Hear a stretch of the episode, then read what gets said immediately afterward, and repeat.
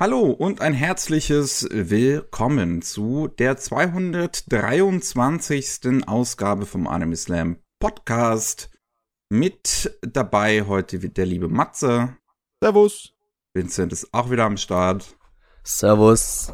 Ich bin auch da, Miki, hallo. Und heute zu Gast haben wir den lieben Speckobst. Hallo. Hallo, guten Tag. Jo. Lang, lang schon, ist her. In ja, grauer Vorzeit. Wir hatten ihn schon einmal hier und das war noch, ähm, als die Zahl äh, unserer Podcasts im ne? zweistelligen Bereich war.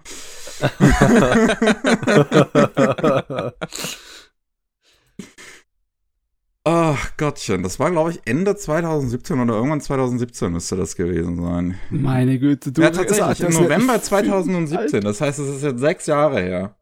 Ach du Scheiße. Holy Zeit vergeht. Holy shit. ich glaub, ich, oh, aber hey, die Chance, dass er zwischendurch ein, zwei Anime geschaut hat, sind gar nicht so schlecht.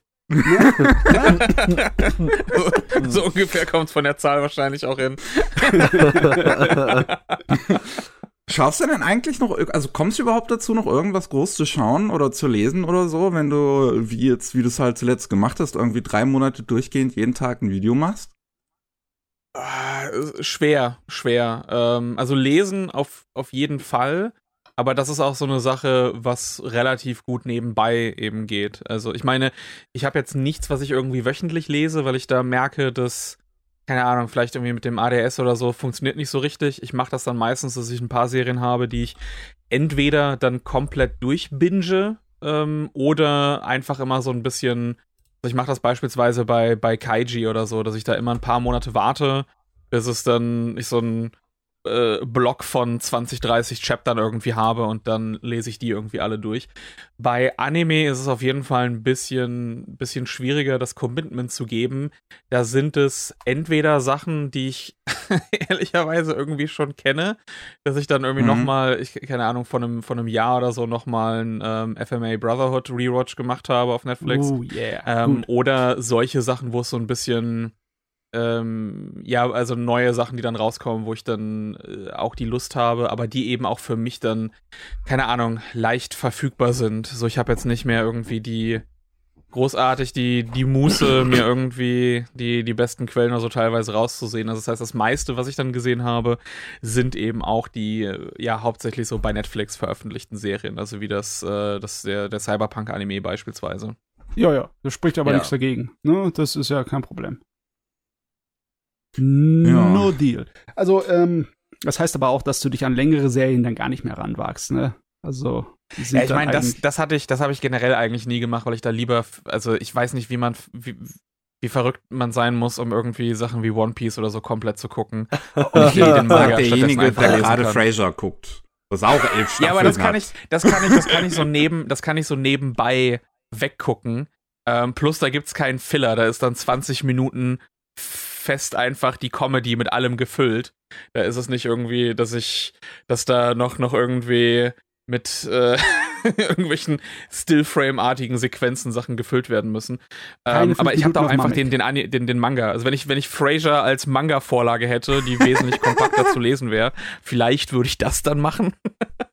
ähm, aber es ist eben auch so eine Sache, dass ich da immer noch äh, äh, äh, meine, meine Japanischkenntnisse sind leider nicht viel besser geworden in der Zeit, weil ich ja auch dafür leider keine Zeit hatte. Das heißt, es ist immer noch etwas, wo ich die, wo ich lieber hingucken will und nicht irgendwie einfach so passiv konsumiere. Und mhm. auf irgendwelche, äh, so bei Dubs will ich mich dann da irgendwie auch nicht großartig drauf einlassen. das heißt, da muss ich dann wirklich fokussiert sein und andere Sachen kann ich, so Sitcoms kann ich einfach nebenher gucken. Da spiele ich irgendwas und dann lasse ich das auf dem zweiten Monitor laufen. Ähm, und bei, bei Anime ist dann wirklich mehr so äh, fokussiert. Ich mache mal was zu essen dafür und dann äh, wird das Ganze dann eben durchgesehen. Oder halt abends irgendwie zusammen. Das geht dann irgendwie auch noch. So die, äh, äh, beispielsweise Scott, äh, Scott Pilgrim war dann etwas, wo dann halt ähm, sowohl ich als auch eben meine Partnerin oder so daran interessiert waren. Mhm. Und dann konnte man das ganz angenehm zusammen sehen. Aber bei den meisten Sachen schlage ich das immer so vor, hey, hast du Bock?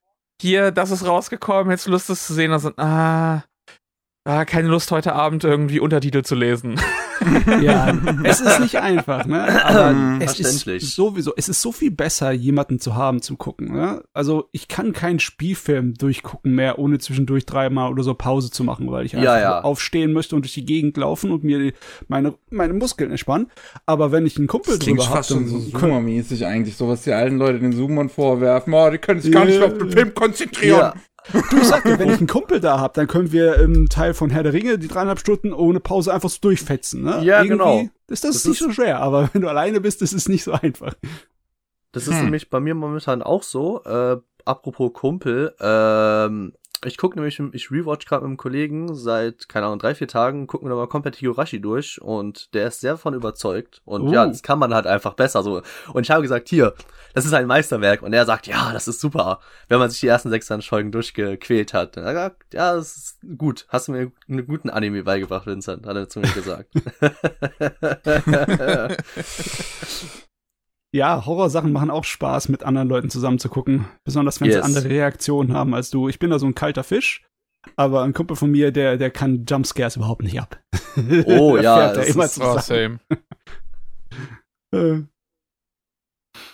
Ah ja. Ach ja, ja. Ähm, aber wir, ja, wir, wir haben es trotzdem, auch wenn wir alle keine Zeit haben und Besseres zu tun hätten, bestimmt im Leben, als hier zu sitzen und über Anime zu reden, uns hier versammelt. Äh, denn es sind in letzter Zeit halt wirklich einige, einige interessante Titel rausgekommen. Besonders über äh, Netflix, die wir jetzt auch noch nicht besprochen hatten, wie zum Beispiel Pluto, auch wenn wir das schon hätten machen können.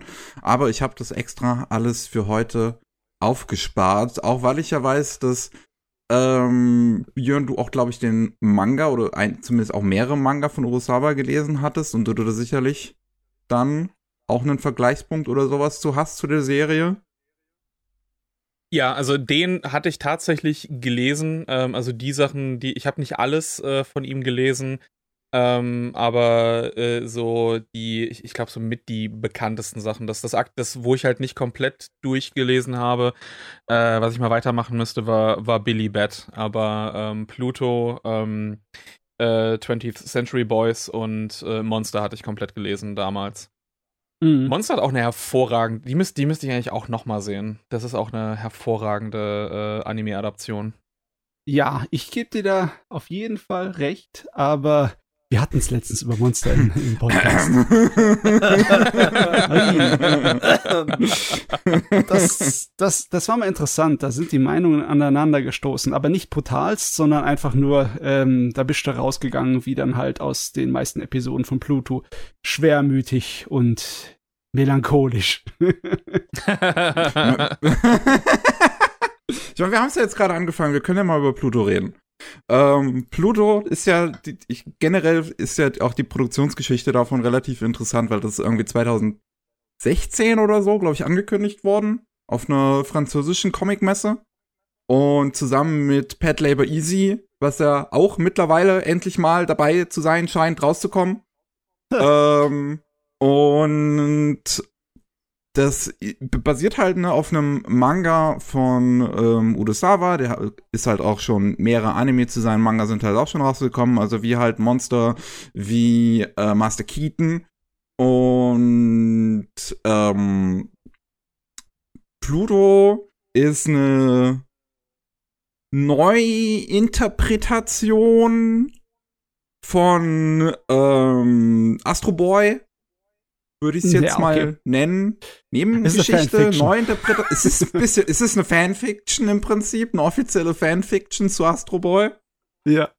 Und ähm, das, die, dieser, dieser Anime hat sich jetzt halt ewig in, in Entwicklung irgendwie be, be, befunden, lag wahrscheinlich auch mehrfach brach, so genau weiß es jetzt nicht. Ich finde es halt interessant, er ist jetzt von Studio M2 halt gemacht worden, was das Studio ist, was äh, Masao Maruyama gegründet hat. Der hat vorher in den ähm, 80, nee, in den 70ern, sogar in den 70ern mit Madhouse gegründet. Ist dann ja aus Madhouse gegangen, weil es ihm alles zu kommerziell geworden ist. Hat dann Mappa gegründet. Ist dann von Mappa gegangen, weil es ihm alles zu kommerziell geworden ist.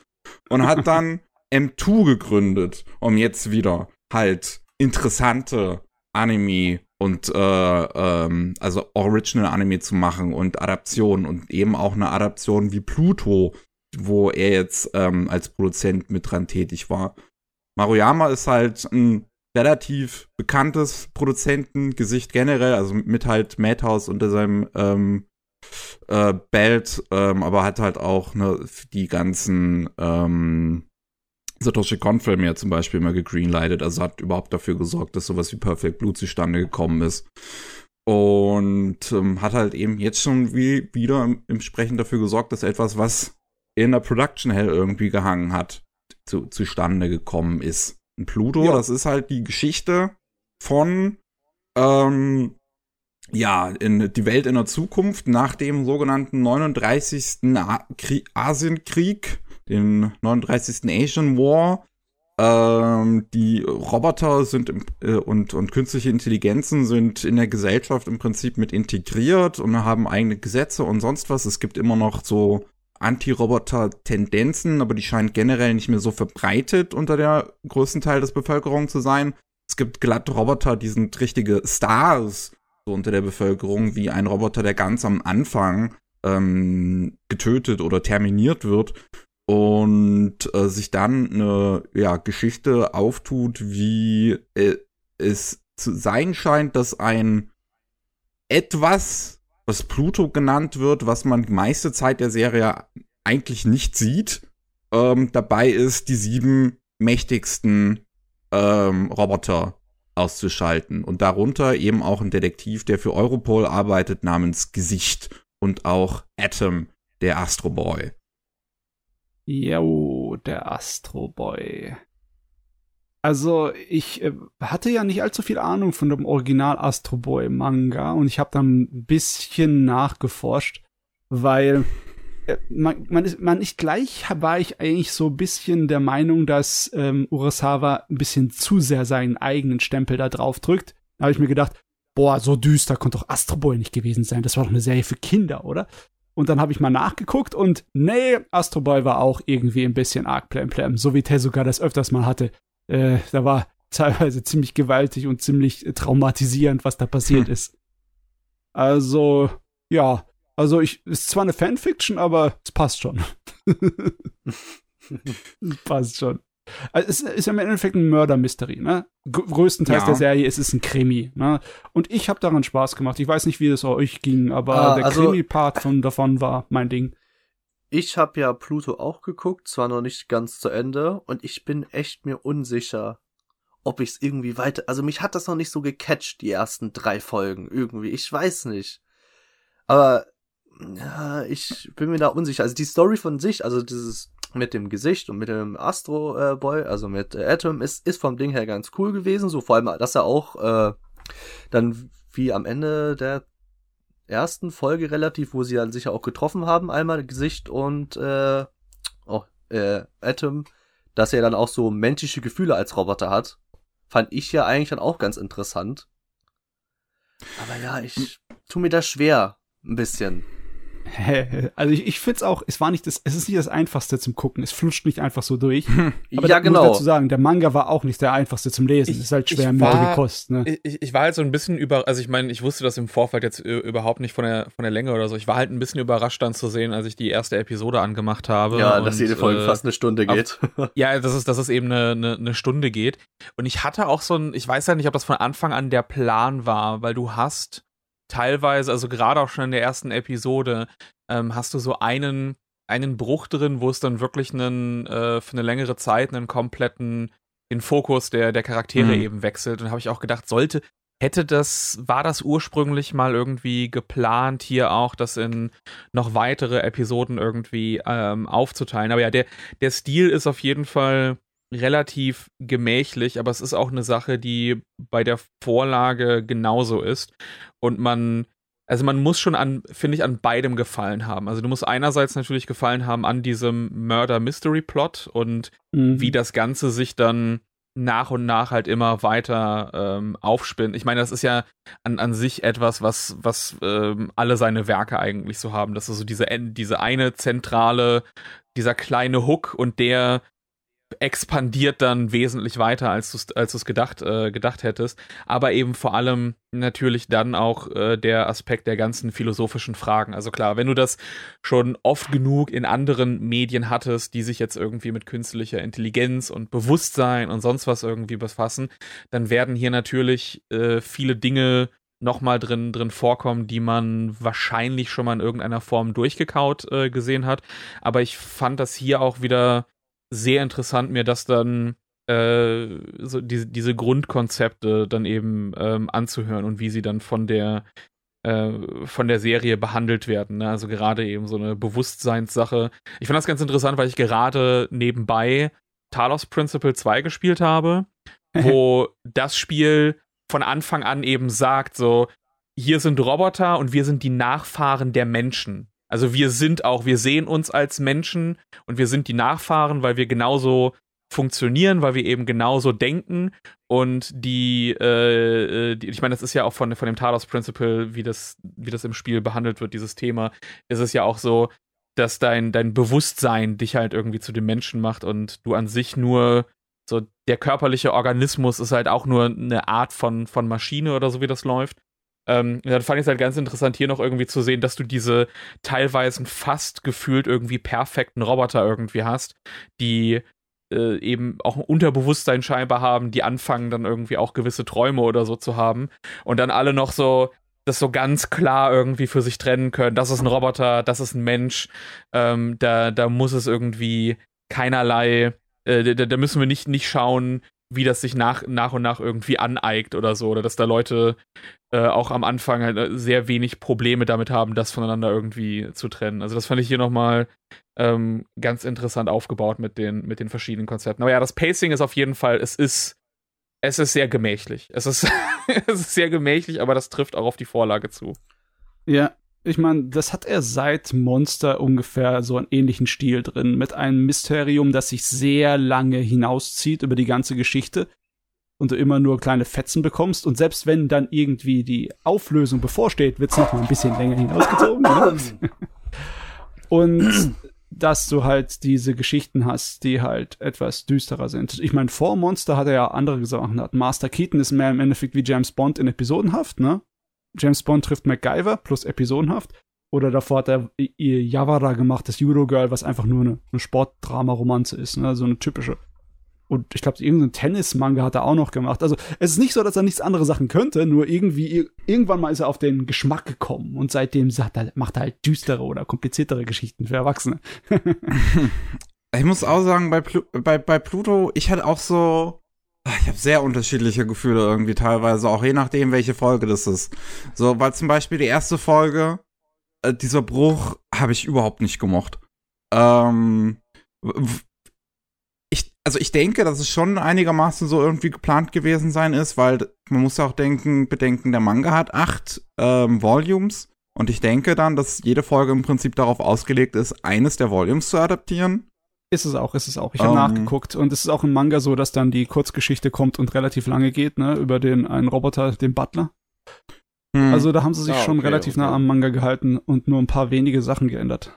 Die, die, die Sache ist halt, ne, dass du ja den, den Manga ja meistens nicht irgend, also dass du den normalerweise ja nicht in, in den, den Bänden konzipierst, sondern ja schon irgendwie nee. von, von Chapter ja. zu Chapter. Deswegen weiß ich halt nicht, wie, ob es, ob es sich da gelohnt hat, das dann, dann irgendwie Volume für Volume so zu übersetzen ich, ich finde jetzt auch nicht, dass es, weil wenn du es durchbingst, dann würde es, glaube ich, auch keinen Unterschied machen. Aber ich glaube, wenn du so an eine Episode denkst und wie eine Episode aufgebaut ist und du verfolgst dann diesen Murder Mystery Plot und der kommt ja dann auch kurz davor zumindest zu so einem Punkt, wo du so denkst, oh, jetzt würde ich eigentlich gerne wissen, wie es weitergeht und dann hast du auf einmal diesen kompletten Wechsel und musst dich wieder auf, auf eine ganz andere Thematik ähm, dann, dann einlassen. Also das kann ich schon mhm. sehen, dass das äh, vor allem, wenn man, wenn man jetzt die Vorlage nicht gelesen hat. Weil gerade, ich finde, wenn du das, wenn du sowas liest, dann, dann ist so ein, so ein Wechsel auch irgendwie wesentlich, ähm, wesentlich angenehmer. Vor allem, weil ja selbst das, äh, das, das, das, äh, das, die Bücher ja selber immer noch in die einzelnen Chapter unterteilt sind. Dann ja, weißt du ja zumindest ja. immer noch, okay, jetzt hast du hier einen gewissen Abschluss irgendwie. Ja.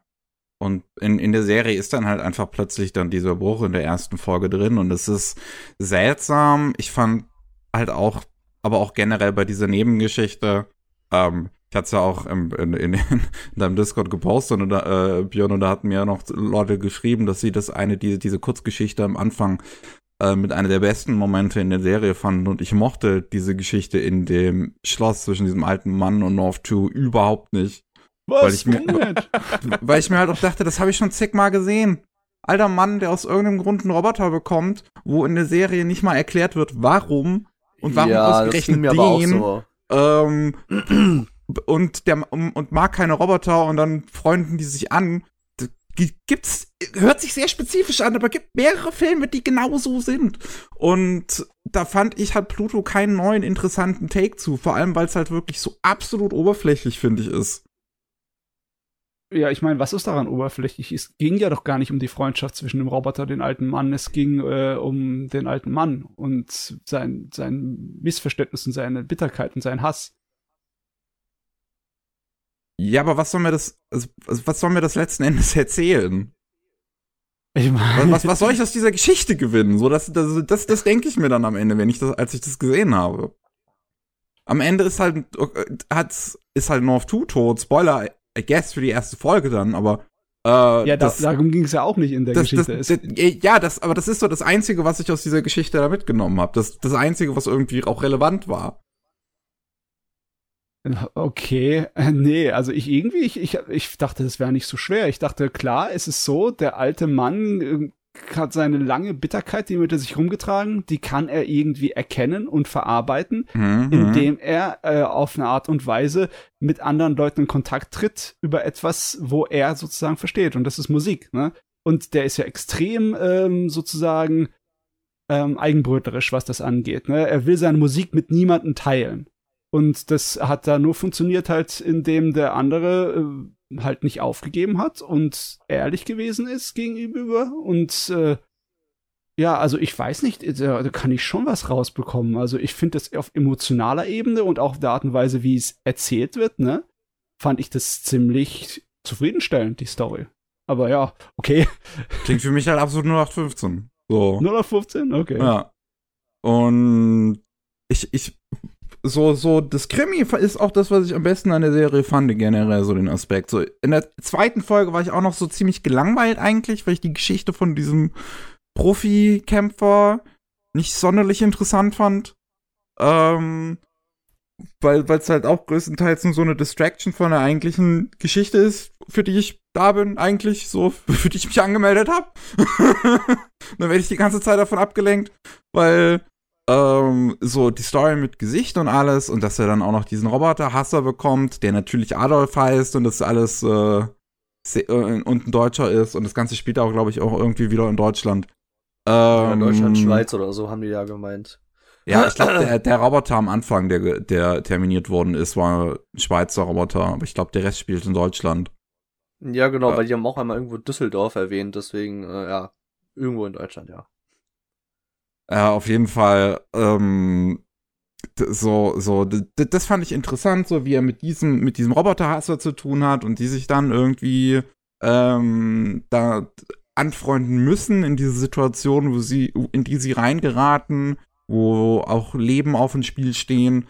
Ich find's auch spannend, diesen, diesen Roboter, diesen Brau, fand ich auch spannend als Idee, dass das halt dass sie halt im Prinzip feststellen, also das ist ein Roboter, der jemanden getötet hat, was sie eigentlich nicht sollten, weil sie eigentlich so programmiert sein sollten, dass sie das nicht können. Ähm, aber wo sie an dem Roboter halt keine Fehlfunktion festgestellt haben, sondern das ist einfach ein Roboter, der im Prinzip so weit eine Menschlichkeit entwickelt hat, dass sie dazu in der Lage ist, das zu tun.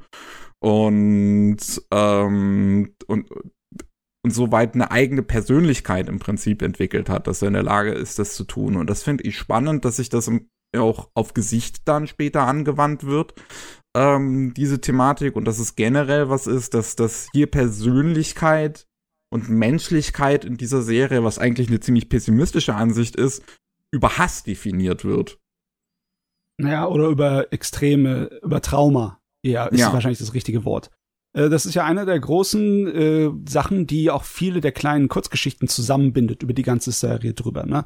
Äh, du hast viele verschiedene Figuren, die Trauma, besonders das Trauma, das aus dem Krieg passiert ist, auf irgendeine mhm. Art und Weise versuchen zu verarbeiten oder nicht zu verarbeiten. Ne? Der, ähm, der Wrestler, der also seine riesengroße Familie hat, versucht es irgendwie mit seiner Familie das aufzufüllen, was er getan hat oder was ihm passiert ist, was er gesehen hat. Mhm. Äh, der, der andere Krieger, der, der Herakles, der ist einfach nur ein bitterer Kerl geworden. Der wird immer nur noch mehr zum Söldner und immer noch mehr von der Menschlichkeit entwert, wird irgendwie nur noch das Kämpfen und das Kriegen. Leute wie Gesicht, die haben es so sehr verdrängt, dass sie sich gar nicht mehr daran erinnern können. Die haben es sozusagen unterdrückt. Ne? Da finde ich es auch äh, spannend, äh, dass die Frage im Prinzip so in den Raum geworfen wird, ob seine Erinnerung tatsächlich gelöscht worden ist von Europol oder ob er es halt tatsächlich selber ähm, mhm. äh, verdrängt hat, wo halt auf keine feste Antwort drauf gegeben wird. Ja, aber ja, dieses Hauptthema fand ich super klasse. Ich meine, ich bin sowieso ein großer Fan von all diesen Science-Fiction-Themen, weil ich Asimov zum Beispiel sehr mag. Und all die roboterartigen äh, Themen finde ich super, wie dieser dann angesprochen wird. Aber die Idee, dass die Menschen den Robotern sozusagen den Krieg und den Horror des Kriegs aufgebürdet haben und wie die in irgendeiner Weise versuchen, dann damit umzukehren, was ja im Endeffekt nur ein Spiegel dazu ist, wie Menschen mit so Trauma umgehen. Das, das fand ich ziemlich cool in dem Ding. Es macht es natürlich ein bisschen schwerer Tobak, ne? Mhm. Das ganze Ding ist. aber äh, ich fand's super geschrieben. Ja. Ja, das ist so eine Antikriegsgeschichte. Auf jeden Fall im Prinzip mit diesem Roboter-Themen kombiniert, finde ich auf jeden Fall auch sehr spannend, weil ähm, man, ich würde mich als Pazifist definieren und ich würde gleichzeitig mag ich diese Roboter-Themen auch ziemlich gerne. Ähm, und die Serie ist ja auch ziemlich gut produziert eigentlich zum größten Teil. Es gibt immer mal wieder so Szenen, wo ich das Gefühl hatte, dass die Figuren so absichtlich so aus dem Hintergrund irgendwie ein bisschen herausstichen. Manchmal ähm, ist es auch irgendwie ein bisschen Produktionsfehler dabei. Ich habe zum Beispiel eine Szene gesehen, wo wirklich jemand vergessen hat, die Pixel äh, zu glätten. Ne? Oh, ja. Oder in der, ersten Szene, wo Gesicht und Atom sich treffen an diesem einen Café, ne, da sind einige Hintergründe sind auch definitiv schwächer als der ganze Rest von der Serie. Mhm. Also das ist irgendwie so schnell mal hingemacht. Also anscheinend ist nicht alles hundertprozentig in der Produktion so gelaufen. Ja, manches sieht halt auch ein bisschen seltsam aus. Aber es hat ja auch Szenen, so viele, die ziemlich gut aussehen. Man hat ja ein paar Aura-Sequenzen auch da drin. Ja. Ähm, ich, ich glaube auch in der ersten Episode ja schon, also gerade die erste Hälfte der ersten Episode wirkt fast schon overanimated. so, weil der Gesicht sich ja super flüssig im Prinzip bewegt in diesem Anfang und das dann schon ein Whiplash ist, dass die Rest der Serie so nicht aussieht. Das wirkt fast schon wie so ein, wie so ein, wie so ein älterer Anime, so in den 2000ern oder so, wo man dann alles in die erste Folge reingesteckt hat, um zu protzen. Ja, ja, ja. Aber jetzt sagt mal, als der Krimi dann zu Ende war und es in eine Wir müssen jetzt die Welt retten Geschichte am Ende geht, wart ihr da auch so ein bisschen enttäuscht? Ich bin komplett raus. Ich war, Was, ich war am Ende, ich, ich, nach der sechsten Episode war ich komplett raus. Okay, so Vor allem, nicht, weil die siebte Episode dreht sich ja dann größtenteils zum Epsilon und ich mag Mamoru Miyano echt gerne, aber es ist so anstrengend, wie der Epsilon spricht in der Serie. Oh, der klingt die ganze Zeit so, so super überweinerlich. Mein, mein, mein Mickey hat es schwer bei dir. Ne? also ich meine, ist jetzt nicht, äh, konnte jetzt mich nicht großartig überraschen äh, in, in dem Fall. Also ich kann schon verstehen, wie es ähm, wie es einen da so ein, bisschen, so ein bisschen abhängt. Ähm, ich glaube, es ist nochmal was anderes, wenn du halt dann schon die, die Vorlage kennst und weißt, worauf es hinsteuert.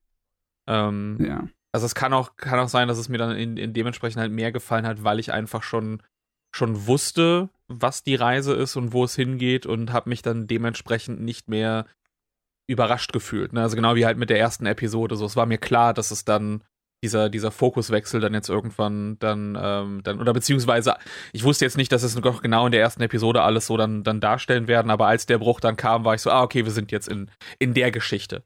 Ähm, ja. Und, und dementsprechend war das dann, ja. war das dann für mich nicht mehr irgendwie ähm, überraschend. Ich kann auf jeden Fall verstehen, wenn man das, äh, wenn einen das nicht ganz so abholt, gerade basierend darauf vielleicht, wie auch der der frühere Plot aufgebaut wird. Also es kann, Ja. glaube ich, schon sein, dass es dann so ein bisschen einfach einem, so, o- okay, das geht jetzt doch ein bisschen in, in eine Richtung, die ich nicht ungefähr so erwartet oder beziehungsweise gewollt hätte, wahrscheinlich auch daraus. Ja, du, die ersten zwei Drittel waren voll Urosawa. Und dann scheint er sich irgendwie dran erinnern, zu- dass er eigentlich eine Astro Boy Fanfiction macht, ne?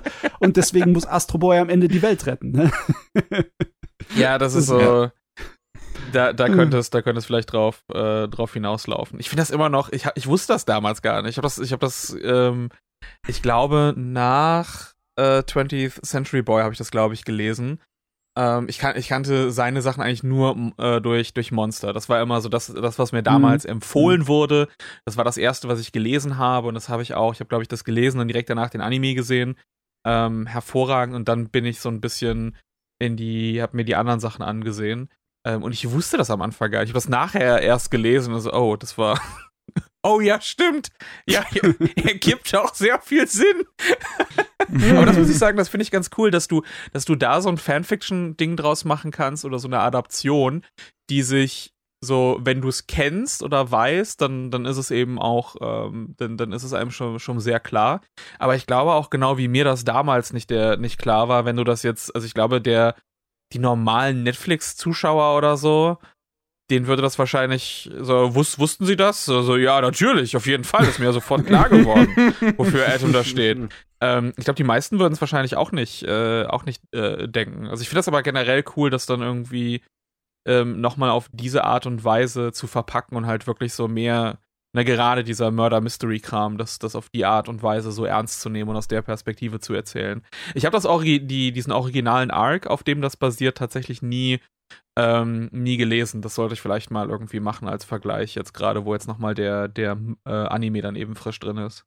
Also das weiß ich jetzt gar nicht. Basiert das auf irgendeiner äh, Geschichte aus dem Original Astro Boy Manga, die dann total Das, das, das basiert, äh, das basiert auf dem The Greatest Robot on Earth Arc. Oh, Ja, tatsächlich. scheinbar. Da Oh. geht's dann auch um Ja. Pluto und, und die Rampage und alles sowas. Also Pluto ist ja auch schon eine Figur in, in Astro Boy und so gewesen, aber da ist das Ganze ein bisschen epochaler erzählt, weil es halt Ja. Tezuka ist. Äh, Ich muss, ich muss mal, das, da muss ich das mal nachgucken. Da bin ich jetzt mal neugierig, weil ich hatte irgendwie so das Gefühl, dass die meisten Sachen hier einfach von Urusawa hinzugedichtet wurden. Wie zum Beispiel diese sieben äh, großen Roboter irgendwie, die haben sich nicht wie nach, nach Tezuka-Charakteren angefühlt. Obwohl, vielleicht bin ich da auch falsch. Liege ich da falsch, wer weiß. Ähm, da bin ich mir jetzt gar nicht sicher. Ich denke auch, dass die im Manga waren. Ich meine, ich find's, Die sind, Da, also ich äh, sehe zumindest, ich habe ich hab gerade nochmal nachgeschaut und es gibt so ein Vergleichsbild, also die scheinen alle, die scheinen alle auch im, im Original vorhanden zu sein. ja. Oh, okay. Da muss ich Ich also, finde es aber in dem Sinne, Sin- Sinne interessant tatsächlich, dass ich finde, dass die Urusawa und Tezuka-Designs ziemlich kompatibel sind. Oh, okay. So, das funktioniert einfach, dass, dass, dass, dass Urusawa die Charakterdesigns von Tezuka genommen hat und seinen Stil draufgepackt hat. Weil ein Tenma zum Beispiel, also der, der Typ, der halt Astro Boy ähm, erfunden hat, also erschaffen hat im, im Original, erkennt man halt auch sofort wieder und der sieht nicht groß anders aus. Hm. So. Finde ich spannend. Also, doch, es, es ist in dem Sinne ähm, auch, auch gut umgesetzt. ja. Ähm, ich Also, mag noch die ja. Musik in dem, in dem Anime noch, möchte ich noch dazu Oh, sagen. ja. Die ist ja von Yugo Ich Kano. auch. Äh, nicht, nicht von Yoko Kano, sondern von, vom guten Yugo, der mich mit seinem Mhm. Namen immer ärgert.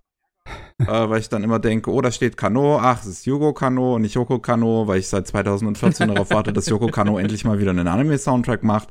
Ähm, aber da, da sind ein paar ziemlich gute Lieder in, in, in dem Anime. So gerade so, so eine, wo so ein Chorus ähm, mitsingt, wird, wird irgendwie in zwei Szenen in dem Anime ähm, verwendet.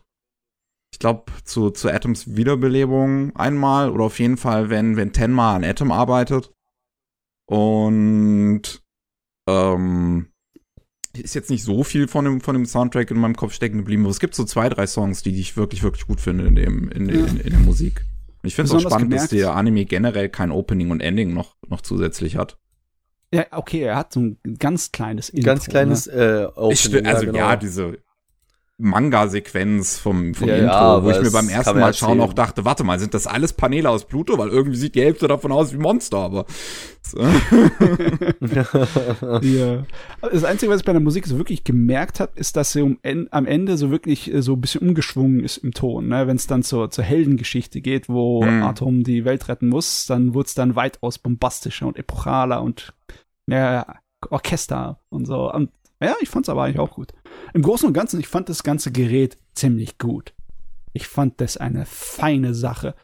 Also habe meine Zeit damit nicht irgendwie bereut, obwohl es im Endeffekt m, so viel Minuten sind wie eine volle Serie, wie 24 äh, Episoden Anime, ne? ja, gut, weil ungefähr drei Folgen eine Stunde sind. Ja, ja, kommt hin, Ja. ja.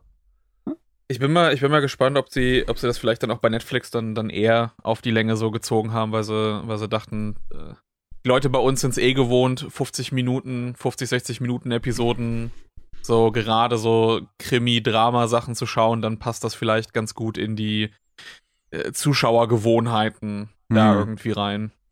Ja, stimmt. ist halt auch immer so eine, so eine Sache. Also ich würde mal, sowas. mich würde mal gerne interessieren, was Leute davon halten, die, die jetzt vielleicht äh, wirklich nur so ab und zu die, äh, die, die Netflix-Adaption irgendwie schauen oder auch null mit den, mit den Vorlagen irgendwie zu tun haben. So Leute, die vielleicht auch ansonsten nur so, hey, ich habe ich hab mal Blade Runner gesehen. Da würde mich mal wirklich interessieren, was, was die davon halten. Ich weiß es auch jetzt nicht, wie bekannt Astro Boy ist. Ich schätze mal, den Namen wird man schon mal ab und zu gehört haben oder vielleicht Ja, ich mir also den, ich glaube, wenn du den, den Leuten sagst, so, äh, kennst du, äh, ich meine, ich habe auch, glaube ich, nie eine Episode oder sonst was davon gesehen, aber ich Ja. Ich habe ich hab mehr von den, ich habe ich hab wahrscheinlich tausend Sachen mehr gesehen, die davon inspiriert wurden, Ja. ähm, als, als das Ding selber, aber das, das kennt man, glaube ich, einfach so durch kulturelle Osmose einfach. Das, ich glaube auch, wenn du den Leuten das Design zeigst, da werden die, da werden die meisten wahrscheinlich dann sofort Astro Boy darunter erkennen. Mhm. Ich glaube, so Hoch Zwei werden gerade sagen Mega Astro Boy, und äh, Ja, ich glaube, so der Hoch von, von äh, Astro Boy wird so Mitte der 2000er auch gewesen sein, wenn dann, als dann die westliche Anim äh, Adaption kam, also der, der westliche Animationsfilm, ähm, wo, der, der, der CGI-Film, wo auch nochmal ein japanischer, glaube ich, eine japanische Serie lief ja auch zu der Zeit. Äh, Sega Sonic Team hatte ein Spiel dazu gemacht zu der Zeit. So, wo viel quasi zu Astro Boy so alles auf einmal kam. Hm. gibt ein gutes äh, Treasure-Spiel für den GBA. Kann ich sehr Oh, okay. empfehlen. Hat auch einen Ei, ei, ei. Banger-Soundtrack. Oh ja. Wie alle Treasure-Spiele aber. Ja, Pluto, ich muss sagen, am Ende habe ich halt mich halt wirklich sehr gemischte Gefühle wirklich zu diesem Ding. So, ich finde Episode 3 bis 6 im Prinzip, so diese Mitte, finde ich super.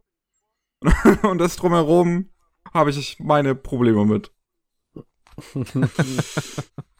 Ah, Ja, ich kann es auf, Inhalt kann's auf toll, jeden aber das Fall Brot vom nachvollziehen. Sandwich nicht dein Fall. ja, ich bräuchte ein besseres Brot, ja.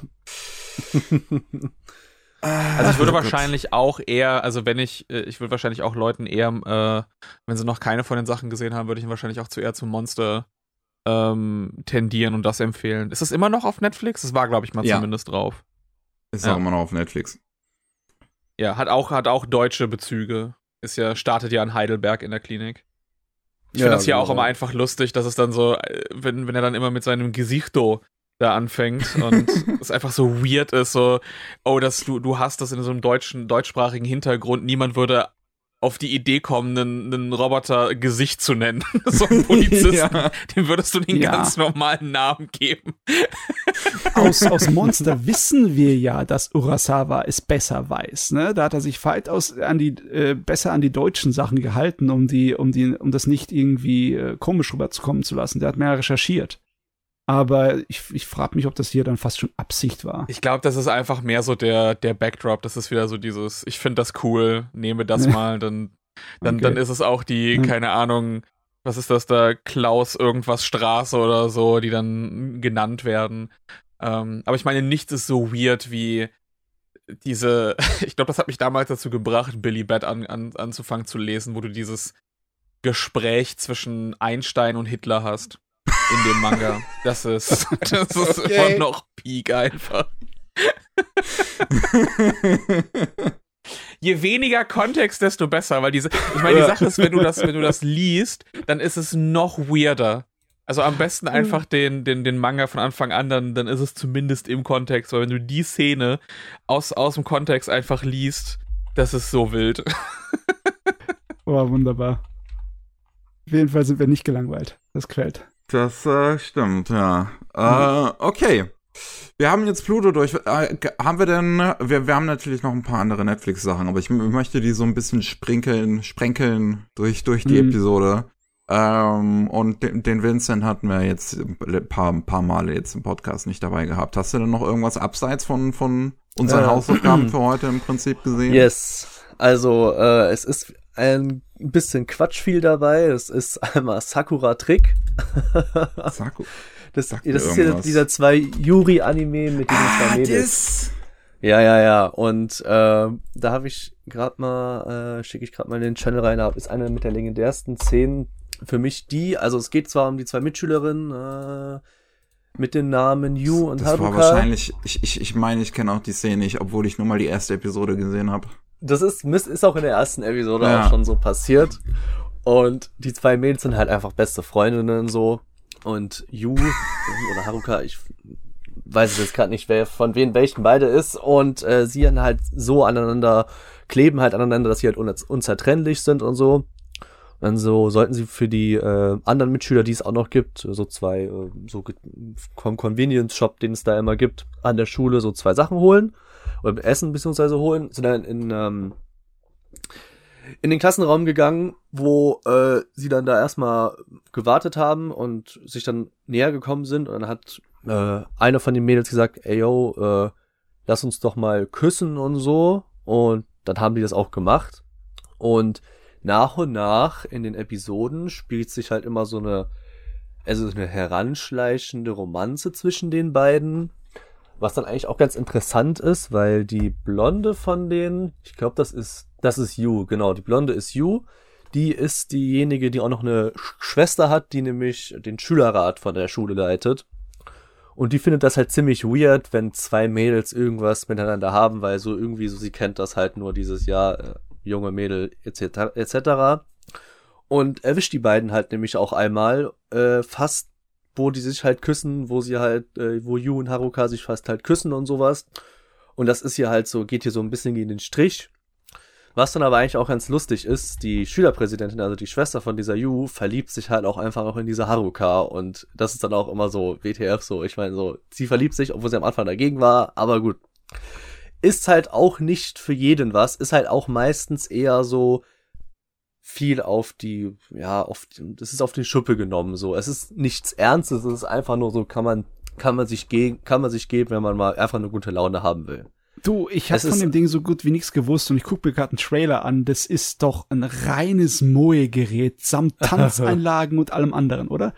Und Ja, Slapstick und- und, etc. Ja, auf jeden Fall Slapstick und auch wie allgemein auch die, also wie die wichtigsten Charaktere sind auch nur äh, mit animiert worden. Der Rest ist halt dieses ähm, mit verschiedenen, also die, es gibt die Charaktermodelle von den anderen Mitschülern so, ne, also in der Klasse, so die NPCs halt, die halt dann so mit grün und anderen Farben hinterlegt sind, weil die einfach dann meistens nicht gezeichnet werden. So, um halt Das sieht Ressourcen man zu heutzutage sparen. irgendwie gar nicht mehr so häufig, habe ich das Gefühl, Das- mit Anime, die das ja, das machen. ist mir auch das ist mir auch äh, bei, ähm, wie heißt denn der Anime, Nisekoi auch ziemlich krass aufgefallen.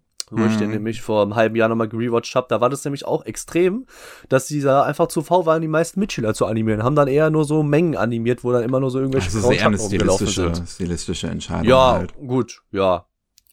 Ja, und sonst halt, ich finde es eigentlich ganz okay, ist halt aber auch nicht ernst zu nehmen. Also viel kann man dazu eigentlich auch nicht sagen. Ah, Ja, ich finde das, ja. Sakura Cool. ist halt wirklich was, was Seltsames, weil das halt so eine, so eine, so eine seltsamen Umgang im Prinzip mit Homosexualität hat, weil es das nicht ausspricht, weil es das nicht, ich sag mal, ernst nimmt auf eine gewisse Weise, sondern weil es das sind halt einfach zwei Mädchen, die sich ineinander verlieben in einem Universum, wo das Ah, wie, wie, wie soll ich sagen, wo das so, so, so wie auf einem, auf einem, auf einem, auf einem dünnen Draht existiert. Das ist so, das ist so ganz seltsam. Ich weiß, Ja. dass es halt viel sexuell aufgeladen ist, auch teilweise in die Serie. Mhm. Ähm, also halt, halt teilweise ist es jetzt nicht so, dass es irgendwie Nacktheit oder sowas zeigt, aber schon hin und wieder mal Fanservice die Momente gibt. Ähm, und ich, ich, ich weiß, dass es halt sowohl ähm, LGBTQ-Leute halt gibt, die die Serie sehr mögen, wie Leute, die die Serie überhaupt nicht mögen, einfach wegen ihrer ganz seltsamen Umgehensweise mit Homosexualität. Ich meine, du sagst immer seltsam, aber vielleicht muss ich das wirklich gucken, weil egal, was ich davon raussuche jetzt, es wirkt halt wie so eine Standard-Moe-Serie. Halt, süße Mädels machen süße Dinge und zu den süßen Dingen gehört halt alle Mädels küssen. das scheint mir eine Oberfläche zu sein ich weiß nicht. Aber es ist Studio Dean. Mhm. ja, ja, das ist Studio Dean, ja. Das hat Es mich ist auch Studio überrascht, wo Es ich ist dann irgendwie viel zu habe. gut animiert für Studio Dean. Ja, das ist ja das Problem. Ich dachte mir so, hä, ist, ist das nicht Studio Dean typisch? Irgendwie nicht so. Und dann, ja, gut. 2014, das war auch noch eine andere Ära, glaube ich. Ja. Ja, aber Dean hat immer so die Sachen, ne? Äh, Hm. Es ist einfach nicht garantiert, dass Dean gleich Müll, ist, ne? Aber ich, ja, wie gesagt, ich habe davon nichts gewusst. Hast du schon mal überhaupt gehört von dem Ding, Björn? Äh, nee, absolut gar nicht. Immer hier kommen die Underground-Animes. Die Underground-Anime. Ja, Mann. ja, es ist aber auch so, ich hab's, ich hab's also jetzt auch schon mal zum zweiten Mal angefangen, weil ich hab's nämlich damals auch geguckt und das ist jetzt auch schon zwei Jahre her, wo ich es einmal geguckt habe. Ich hab's dann auch abgebrochen, ne? Weil so, ich, ich ja. dachte mir so, was ist das für ein Quatsch? Und hab's dann auch, wo ich letztens mal nochmal meine Liste durchgegangen bin, ach, da ist ja was auf der verlorenen Ecke gela äh, Treppe gelandet. Ich gebe dir noch mal eine Chance und dann ja, war war besser als vor zwei Jahren, wo ich es geguckt habe. Ich weiß nicht, aber es ist halt trotzdem so, ah, ich weiß nicht. Es gibt einem nicht so das äh, irgendwie so befriedigende Gefühl fürs Ernstzunehmende. Ja, Auch. ich meine, der Original ist ein Yon-Komma, ist einfach nur ein Gag-Manga, ne? Ja, gut. mal, mehr kann man auch nicht groß erwarten. Okay, wenn wir schon, ey, das finde ich gerade ganz passend, wenn wir schon beim Thema sind, beim Thema Girls Love. Girls Love. Ähm, ich, ich, ich bin ja Jetzt. immer noch mit der Sommersaison auf so einer Durststrecke und ähm, äh, bin, bin dann dabei, stattdessen chinesische Anime zu gucken. Und ähm, hab noch was mitgebracht namens Soulmate Adventure. Weil die Hm. Chinesen haben natürlich auch eine interessante Umgehensweise, gerade die Anime und sowas mit Homosexualität. Weil du hast halt viele von so. Das, das, das ist es halt. Du hast halt viele von diesen, von diesen Web-Novels, wie dann einen Grandmaster of Demonic Cultivation oder äh, was ist noch so ein größeres Ding unter den Fujoshis? Äh, Heaven's Official Blessing läuft gerade die zweite Staffel, die explizit sind die, äh, wo, wo die Hauptfiguren tatsächlich zusammen sind, wo es auch Sexszenen gibt. Ähm, und dann wird es halt über die Adaptionen hinweg immer weiter verwässert. Dann gibt's halt eine Manga-Adaption und dann gibt's eine Anime-Adaption, wo die Hauptfiguren dann nur noch halt beste Freunde sind, ne? Ja, Äh. die machen auf jeden Fall noch schöne Augen die ganze Zeit. Und zwar richtig schöne Augen. Aber sonst, ansonsten ist es dann entschärft, ja. Ja, und ähm, bei, bei Soulmate Adventure ist es halt auch der ist es halt auch der gleiche Fall. So, das hat angefangen als ein Musikvideo 2016 von einer einzelnen Person namens DDF, die halt irgendwie ein Lied zu, zu, irgendeinem, zu irgendeinem Liebeslied im Prinzip ein Musikvideo gezeichnet hat von zwei Mädels, die sich lieben. Dann einen, ähm, angefangen hat, halt einen Anime im Prinzip daraus zu machen. Das ist auch wieder so die typische Geschichte, die ich halt jetzt hier schon mehrfach über chinesische Anime erzählt habe. So eine klei- einzelne Person oder ein kleines Team fängt mit was an, das wird dann so langsam kommerzialisiert. Ähm, und äh, hier ist es dann halt auch so ein kleines Team, macht so über seit 2017 dann so im Laufe der Jahre kommen dann vier Folgen insgesamt erstmal raus, die den Anfang der Geschichte erzählen. Dann ähm, greift sich Bilibili das Projekt, also einer der großen chinesischen Streamer, und ähm, macht halt noch die restlichen acht Folgen in einer größeren Produktion, wodurch dann die erste Staffel fertig ist. Ähm, die kamen dann, die restlichen acht kamen dann alle Anfang 2021. Und jetzt in der Sommersaison dieses Jahr ist dann noch die zweite Staffel rausgekommen, wo dann jede Woche eine neue Folge kam. Äh, und ja, das in, der- in der ersten Staffel ist es halt so eine Abenteuergeschichte. Im Prinzip, es geht um zwei Mädels, die sind beste Freundinnen, hust, hust. Und ähm, also, oh my god, they were soulmates, könnte man auch sagen bei dem Titel. Und ähm, die, die eine davon ist halt als Diebin aufgewachsen, die anderen ist so als Noble aufgewachsen äh, in einer, äh, und, und der wird Martial Arts beigebracht, der Noblen. Und die werden am Anfang gekidnappt ähm, in, einem, in einem Bordell und Casino gleichzeitig, wo dann die Diebin ein wertvolles Juwel mitgehen lässt, wenn, während sie sich befreien und sich dann herausstellt, dass dieses Juwel irgendwie halb China halt haben will und äh, die dann losreisen und in eine immer größere Verschwörung irgendwie hineingeraten, wo ihnen jeder ans Leder will wegen diesem einen Stein. Und dann gibt's halt ziemlich coole Kampfszenen tatsächlich, die halt sehr von so Hongkong-Kino inspiriert sind.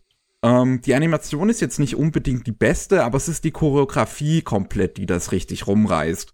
Ähm, wo es dann halt so Szenen gibt, wie wenn jetzt irgendwie jemand mit einem Stuhl angreift und die dann den Stuhl währenddessen bewegen und dann damit Schläge irgendwie abzulenken, während die durch die Beine irgendwie durch, von dem Stuhl durchkämpfen. Ähm, das ist ziemlich cool gemacht. Äh, oh, aber das ist so in der ersten Staffel, das ist okay. Das ist ein nettes Abenteuer. Es gibt ein paar richtig süße Momente zwischen den beiden Hauptfiguren, die halt, wo es halt dann nie zu einem Kuss oder sonst irgendwie halt kommen darf.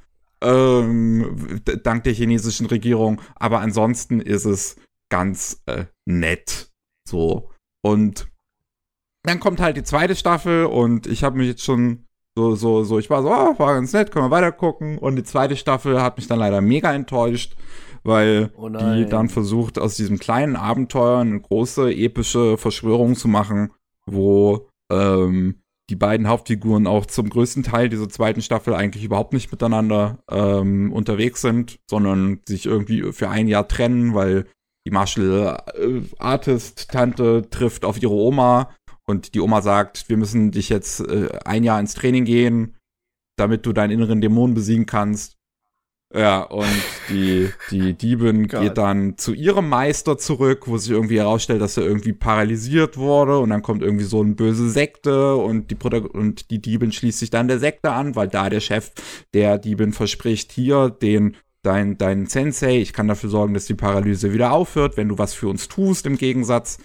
Und das wird alles viel epischer und größer aufgezogen und das hat mir wirklich nicht gefallen, weil das Pacing dadurch wesentlich langsamer ist. Es gibt wesentlich mehr und längere Dialoge, wesentlich mehr Exposition und zum größten Teil sind auch die Protagonistinnen nicht diejenigen, die in den Kampfszenen unterwegs sind. Zum größten Teil sind es Nebenfiguren, die einen nicht wirklich interessieren, die sich die Kämpfe in der zweiten Staffel liefern. Äh, du, das erinnert mich an was. Das erinnert mich an ein Problem in ähm, Kung-Fu-Filmen generell, weil es gibt eine lange Tradition von weiblichen Stars in Kung-Fu-Filmen. Wirklich eine sehr lange. Einer der großen ersten Filme, die da ganz äh, viel Kasse mitgemacht haben, war Come Drink With Me. Der heißt im Deutschen ganz komisch. Ich glaube, das, das, das Schwert der gelben Tigerin.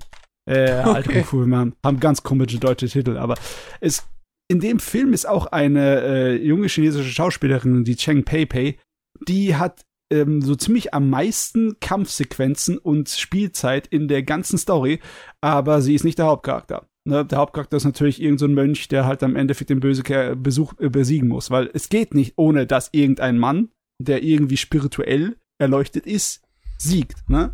Und selbst wenn du so Sachen hast wie aus Hongkong, wo du denkst, das ist nicht unbedingt genau aus China, das zählt eigentlich nicht, äh, da hast du trotzdem in diesen ganzen Girls with Guns Filmen, die in den von 85 bis 95 so beliebt waren, hast du immer die meisten Action-Szenen und die charismatischsten Szenen hast du immer mit den Mädels, aber sind, sie sind nur im 20% des Films. Der Rest hast du irgendwelche völlig uninteressanten männlichen Hauptcharaktere, weil man kann es ja nicht machen, dass die Damen den ganzen Film tragen.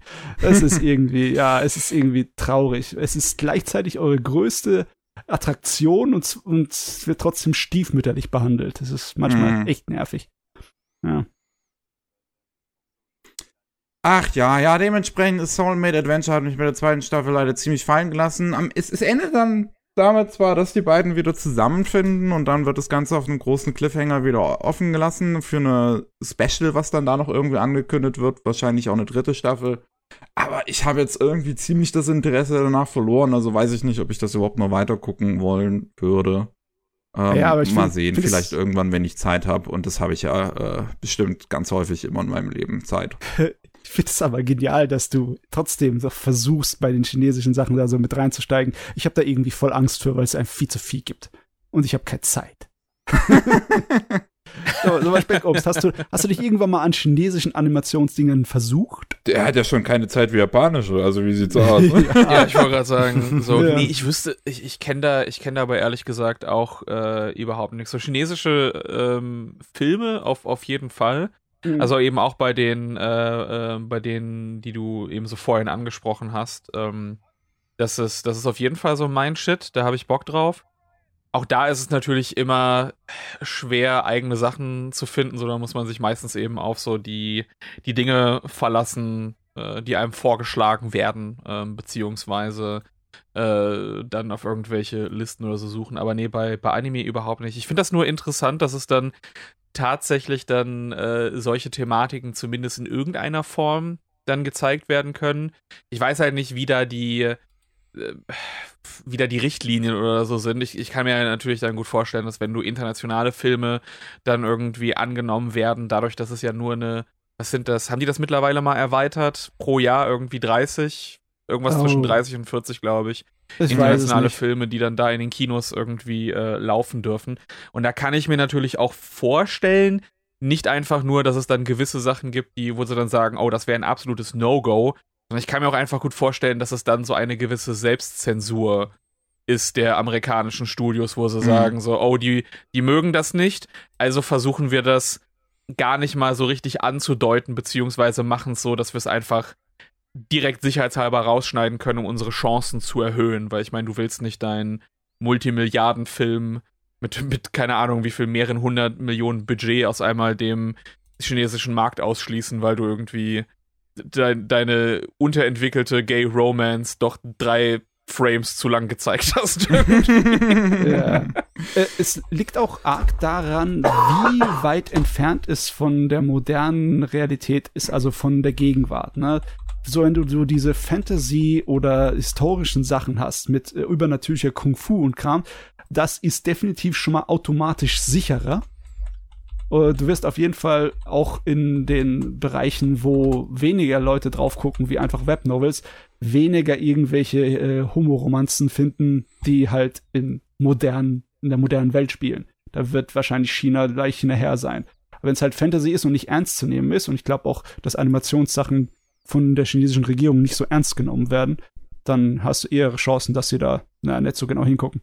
Aber das ist halt auch schon eine Sache, die mir auch beim letzten Mal dann, dann schon aufge also im letzten Podcast schon aufgefallen ist, wo ich dann über sowas gesprochen habe wie äh, Blades of the Guardians, wo Mhm. der Anime unfassbar brutal ist. Also halt auch ein chinesischer Anime, der wirklich, wirklich brutale Szenen drin hat.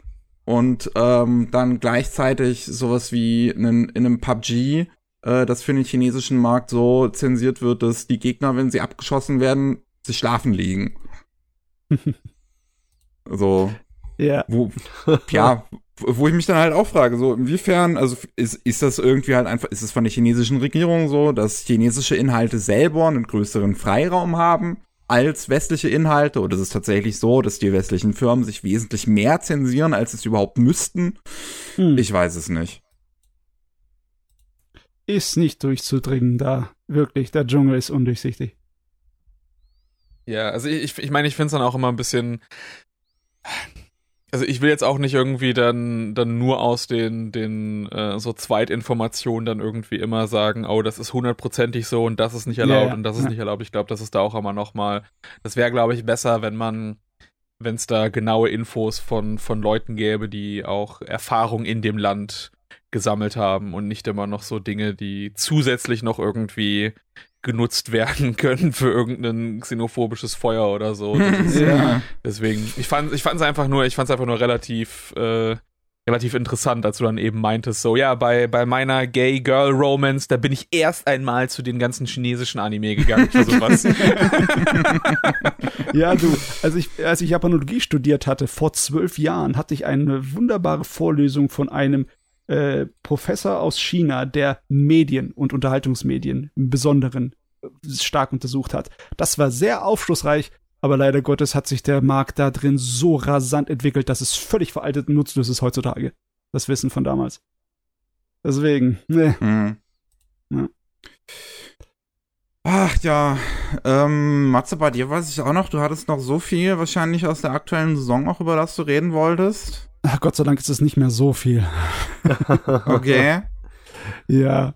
Ähm, was übrig geblieben ist, sind eigentlich nur Sachen, die okay sind. Ne? Äh, zum Beispiel dieses, was aus irgendeinem Grund wirklich ein bisschen Spaß macht, ist dieses Demon Sword Master of Excalibur Academy. Ich meine, schon wieder ein Banger-Titel, also da weißt du direkt. Der Titel sagt dir doch schon alleine, dass es so ein 0815 Light Novel Jugendrotz Ja. ist. Ist es aber auch. Aber es macht trotzdem Spaß. Ne? Es hat trotzdem irgendwie, ähm, es hat was für sich. Ähm, Im Grunde ist es wieder mal nur so eine Isekai mit Harem, aber halt, dass du hier nicht aus der Fantasy-Welt rausgehst und dass du einen Hauptcharakter hast, der mal ein großer Held war, ne? Aber Hm. der war halt nicht besonders schlau, hat nicht wirklich irgendwie so merken können, wie die Realitäten der Welt sind. Und die, äh, nachdem er dann halt all die bösen Dämonen erledigt hatte, hat einfach die Regierung ihn schnell um die Ecke gebracht. Ist, ist ja realistisch, ne? Du willst nicht unbedingt jemanden haben, der so beliebt ist in der Bevölkerung, dass er dir als König zum Beispiel den Rang streitig machen könnte, ne? Oder deine ganzen Armeen eigenhändig niederringen könnte, das kann man nicht gebrauchen. Also, wenn er nicht in Rente geht oder sonst irgendwie in unsere Kontrolle gerät, dann muss man ihn irgendwie zur Seite schaffen, ne? Und dann äh, die, die, die Göttin der Untoten und der Dunkelheit hat dann ihn aufgesammelt und gesagt, ja, ich meine, wenn du von den Menschen verraten wirst, dann komm doch zu mir, auf meine Seite. Ich fühle mich sowieso einsam. und ja, dann ist er halt zu einem äh, untoten äh, ja, Zauberer geworden. Und als die Göttin dann sozusagen äh, schwächer wurde und diese Welt verlassen musste, um in tausend Jahren wiedergeboren zu werden, hat er es ihr dann gleich gemacht. Dann hat er gesagt, ja, okay, scheiß auf die Welt, ne? Ich gewinne sowieso nicht gegen die Menschen. Ich äh, schließe mich jetzt ein, dass ich in tausend Jahren wiedergeboren werde. Schwuppdiwupp, tausend Jahre später, wacht er auf, ist aber ein kleiner Fuzzi, ein zehnjähriger Junge. Ne? Und er so, äh, warum bin ich Mensch? Ist meine Wiedergeburt alles hier ist falsch gelaufen? Ich sollte doch eigentlich ein untoter Supermagier sein. Und warum ist die ganze Welt völlig anders? Es gibt nichts mehr, keine Spuren mehr und keine Geschichte mehr über all das, was ich erlebt habe. Keine Fantasy-Rassen mehr, keine, äh, keine Menschenkrieger, keine Magie, kein gar nichts. Da, die, die paar Menschen, die noch über, am Überleben sind, haben riesengroße Festen, die auf dem Wasser rumschwimmen, riesengroße äh, Städte, die eigentlich nur so ein Hightech-Arsenal sind, voll mit Waffen und Lasern und allem möglichen Kram. Und er kapiert das alles nicht. Und aus irgendeinem Grunde werden die angegriffen von so Monstern, die aus Kristallen sich entstehen. Und ja, das eigentlich äh, dieses, du wirst ins kalte Wasser geworfen und zwar mal in eine Science-Fiction-Atmosphäre, ne? Von Fantasy in Science-Fiction Isekai, auch wenn es nicht wirklich Isekai ist. Äh, das ist ganz spaßig, ne? Logischerweise, er ist ein kleiner hübscher Junge und äh, lauter hübsche Mädels fang, äh, sammeln ihn auf und dann ist er halt, ja, der Hahn im Korb, so wie man das kennt bei solchen Geschichten. Aber es war trotzdem spaßig. Es hat sich echt gemausert bei mir. Der Anfang war ein bisschen so, äh, aber mittlerweile ist es so meine Guilty Pleasure. Okay. Ich weiß auch ehrlich gesagt nicht, was ich dazu sagen soll. Ich gucke mir so nebenbei die Trailer an und ich denke mir so, ja, ist halt ein Anime, ne? Ja, ja, ist auch nicht besonders aufwendig gemacht. Es sieht auch nicht super toll aus. Aber äh, die Stories und die Art und Weise, wie die Geschichten vorangehen, äh, machen das wett. Es ist, es wird halt nicht langweilig. Das ist ein großer Bonuspunkt heutzutage für mich. Ist, äh, ja, da, so, so tief ist die Latte schon durch deine ganzen Isekai-Anime gesunken. ist, so. ist so. Ich habe mich trainiert, ich habe mich geschärft durch den ganzen Isekai-Müll, ne? Ach, ja, Gottchen. Matze. Ah, sag mal, Björn, hast du sonst noch abseits von den, ähm, von, von, den, von den Netflix-Titeln, die wir jetzt noch auf der Liste haben, noch was gesehen oder gelesen oder sowas? Äh, gelesen, also ich bin, ich bin sehr weit hinterher bei Chainsaw Man Part 2. Ich äh, habe mich wieder dazu hinreißen lassen, den deutschen Bänden zu folgen. Das heißt, Mhm. ich glaube, das ist jetzt gerade so Band 3. 3 oder 4 ist, glaube ich, gerade rausgekommen. Also das heißt, da hänge ich auch wieder ein bisschen was hinterher. Äh, Kaiji bin ich relativ aktuell. Ähm, aber das ist halt, also wenn man da jetzt anfängt drüber zu erzählen, Leute, die da nicht drin sind, das äh, ich glaube, da, da hängt man einfach nur noch, nur noch ab. Ich muss sagen, ich finde es weiterhin mit einer der, der besten Sachen, die ich, äh, die ich, glaube ich, jemals gelesen habe. Mann, Einfach ey. weil das so eine, so ein unfassbar wilder Ritt ist, bei dem du in jedem Part einfach nicht weißt, was, wo es das nächste Mal hingeht. Ich bin so froh, ich bin so froh, dass ich mir damals gesagt habe, okay, du, du boxst dich jetzt einfach durch Part 3 durch. Ne? Ich habe halt die ersten beiden, die, ähm, äh, ich glaube von Madhouse waren die auch, die, äh, die, Die Anime, ja. Seasons. Und im Part 3 ist es halt zu 90 Prozent sind es so ganz, ganz lange Mahjong-Spiele. Und eben auch sehr viel von der ganzen, äh, von, von so dem, äh, ja, sagen wir, der ganzen Dramaturgie, die durch das Spiel eben passiert, geschieht eben auch durch Mahjong-Regeln. Und das heißt, da musste ich mich, da musste ich mich sehr ein bisschen durchkämpfen. Hat aber Mhm. immer noch einen hervorragenden Payoff. Also wirklich das Ende auch von Part 3, da bist du auch einfach nur, yeah, baby, fuck you, oh Gott, wie geil. ähm, äh, aber ja, das ist bis heute wirklich so mit das, das, das Aktuelle. Ich muss ähm, Kengan äh, Omega mal ein bisschen weiterlesen. Da hänge ich, glaube ich, so 20, 30 Chapter hinterher. Aber das ist auch absolut fantastisch, wo es momentan hingeht. Hätte ich wirklich nicht gedacht. Und ich glaube, ich glaube, Omega ist mittlerweile fast länger oder jetzt sogar schon länger als ähm, das, das äh, originale Ashura. Also da muss ich auch sagen, äh, dass sie es geschafft haben, ohne Pandering viele Charaktere wieder zu, äh, zurückzubringen, einzuführen. Das ist super. Aber gesehen habe ich, glaube ich, jetzt bis auf die Netflix-Sachen nicht, nicht wirklich. Oh mein Gott, ich habe bei auch Kengan glaube ich, auch glaube ich einfach nicht die, nicht die Zeit, nicht die Zeit dazu. die zweite Staffel von Kengan Ashura habe ich noch gar nicht gesehen. Ne? Oh Mann, ey, ich habe so lange drauf gewartet und jetzt ist sie da gewesen und ich so, äh, ja, ja, ich erinnere mich Ich so meine, ich auch kann mir nicht das fertig. Ist ja auch ich, kann nicht mir das, fertig ich kann mir das nicht ansehen.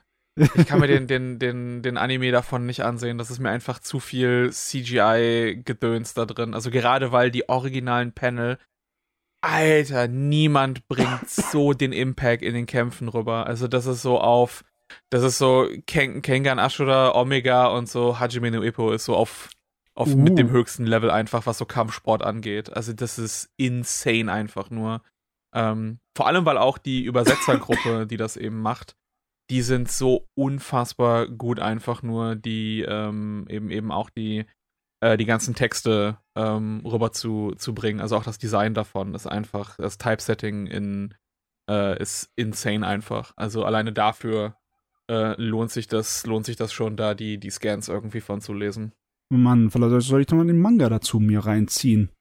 Hm, hm, hm, hm, hm, weil ich liebe ja auch eigentlich Kampf. Ich kann es nur empfehlen. Also der Originale ist literally 10 von 10, finde ich. Also das ist, das ist so einfach die Idee zu sagen, wir machen 80% eine Tournament Arc. So, wir, wir haben am Anfang den ganzen Setup, um dahin zu arbeiten, aber an sich ist es ein, also auch der Anfang gehört schon, das sind die Vorrunden zu diesem Tournament. Und das ist das, das ist das ganze Ding. Und du hast diese ganzen irren, verrückten Kämpfer, die einfach mit dieser geilen Manga-Anime-Logik für Martial Arts arbeiten. Wo es so, ne, hey, du brichst dir, du brichst dir irgendwas, einen Knochen und dann wächst der ein bisschen stärker nach.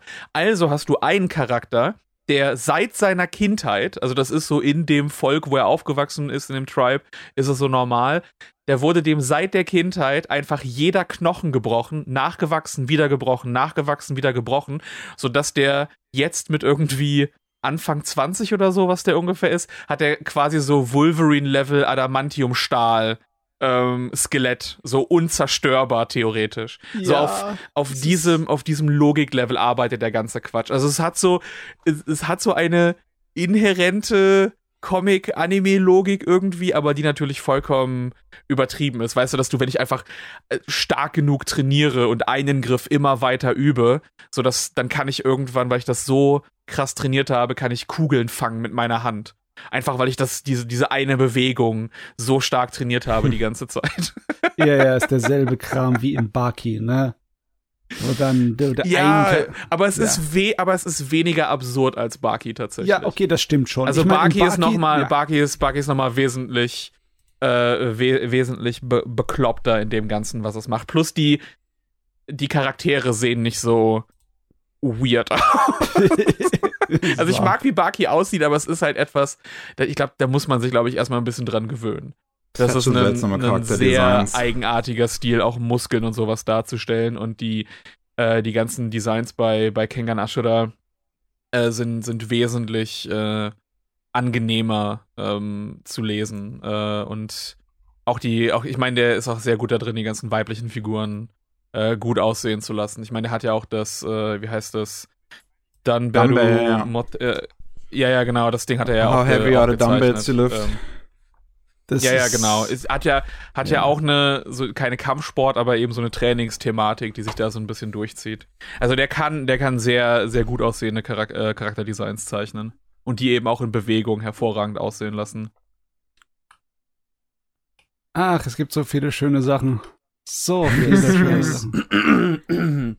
Eigentlich Ja. sollte ich mal ein bisschen, ja, weniger experimentell sein und mal eine Weile lang nur das gucken, was mich sowieso interessiert. Ne? Das wäre ja Problem ist- was. Das gucken wir, worauf man Bock hat. Also das Problem ist, dass ich ähm, zu sehr meinen Horizont erweitert hat. Es gibt jetzt wirklich nur noch wenige Sachen, die mich nicht interessieren. Naja, aber das ist ja auch nicht schlecht. Also, Ja. Matze, das ist ja auch nicht schlecht. Ich meine, du hast breit gefächert, du kannst mit jedem, ich meine, du guckst, was ist denn so der eine Genre, was du nicht niemals von Anime gucken würdest? Wo du sagst, ne, das spricht Also, mich gar nicht an. Niemals. Oder nicht mehr an. Okay, Sagen also wir mal so. Ähm, Serien für kleine Kinder. Also so also- Biene Maya-mäßig. Also Serien, die für jüngeres oder für Kinderpublikum gemacht sind, da äh, ist nicht unbedingt für mich gleich ein automatisches Aus, aber halt Serien für Kleinkinder. Das ist, ja, nee, kann ich nicht mal gucken. Also so quasi Okay. das Äquivalent zu, zu Dora the Explorer oder sowas. Ich weiß nicht, ob Dora, glaube ich, würde ich sogar gucken, aber halt so Teletubbies-Zeugs, ne? kann Ah, ich nicht mehr gucken. Also, Dora, ja. also Dora ist, das, ich meine, das ist ja auch schon immer dieses so, und jetzt raten, was ist das Wort? Ja, und jetzt wie heißt die das im rechte Hand. Spanischen? Das ist ja so ein bisschen so Blues Clues mäßig. Äh, So, das würde ich auch nicht mehr, also das gucke ich halt nur noch ironisch dann. ja. Aber ich habe das als Ja. Kind sowieso immer gehasst, wo ich sowas geguckt habe, wollte ich schon mal andere Serien gucken, anstatt sowas. Also, ich meine, Dora äh, hat mir bei- nie was gegeben. Es gibt einige Sachen, die haben es bei mir schwer, wie zum Beispiel äh, Magical Girls. Da musst du schon was Seltsames bringen, um mich da reinzuholen. Aber deswegen kategorisch lehne ich sie nicht ab. Ne? Okay. Aber Oh. es muss schon was Ja. passieren, sagst du. Ja. Ja. Okay, okay, okay. Na, jo, Na gut, jo. ich würde sagen, wir machen an der Stelle eine kurze Pause und dann reden wir gleich über den nächsten Netflix-Hit der letzten Tage. Yes. Jo, und wir, wir, und ihr hört uns in einer Sekunde wieder. Bis gleich. Wir sind wieder da beim 223. Anime Slam Podcast und reden über den nächsten Netflix-Hit der, der, der letzten Tage. Wir haben jetzt zwei zur Auswahl noch. Entweder Scott Pilgrim Takes Off oder Unimusha. Ich würde in die Runde fragen, was, wa- wa- wa- was würde denn zuerst gewollt werden? Scott. Pilgrim. Scott Pilgrim? Das ist interessant. Yes. Ich habe nämlich es nicht geschafft, Scott Pilgrim zu sehen.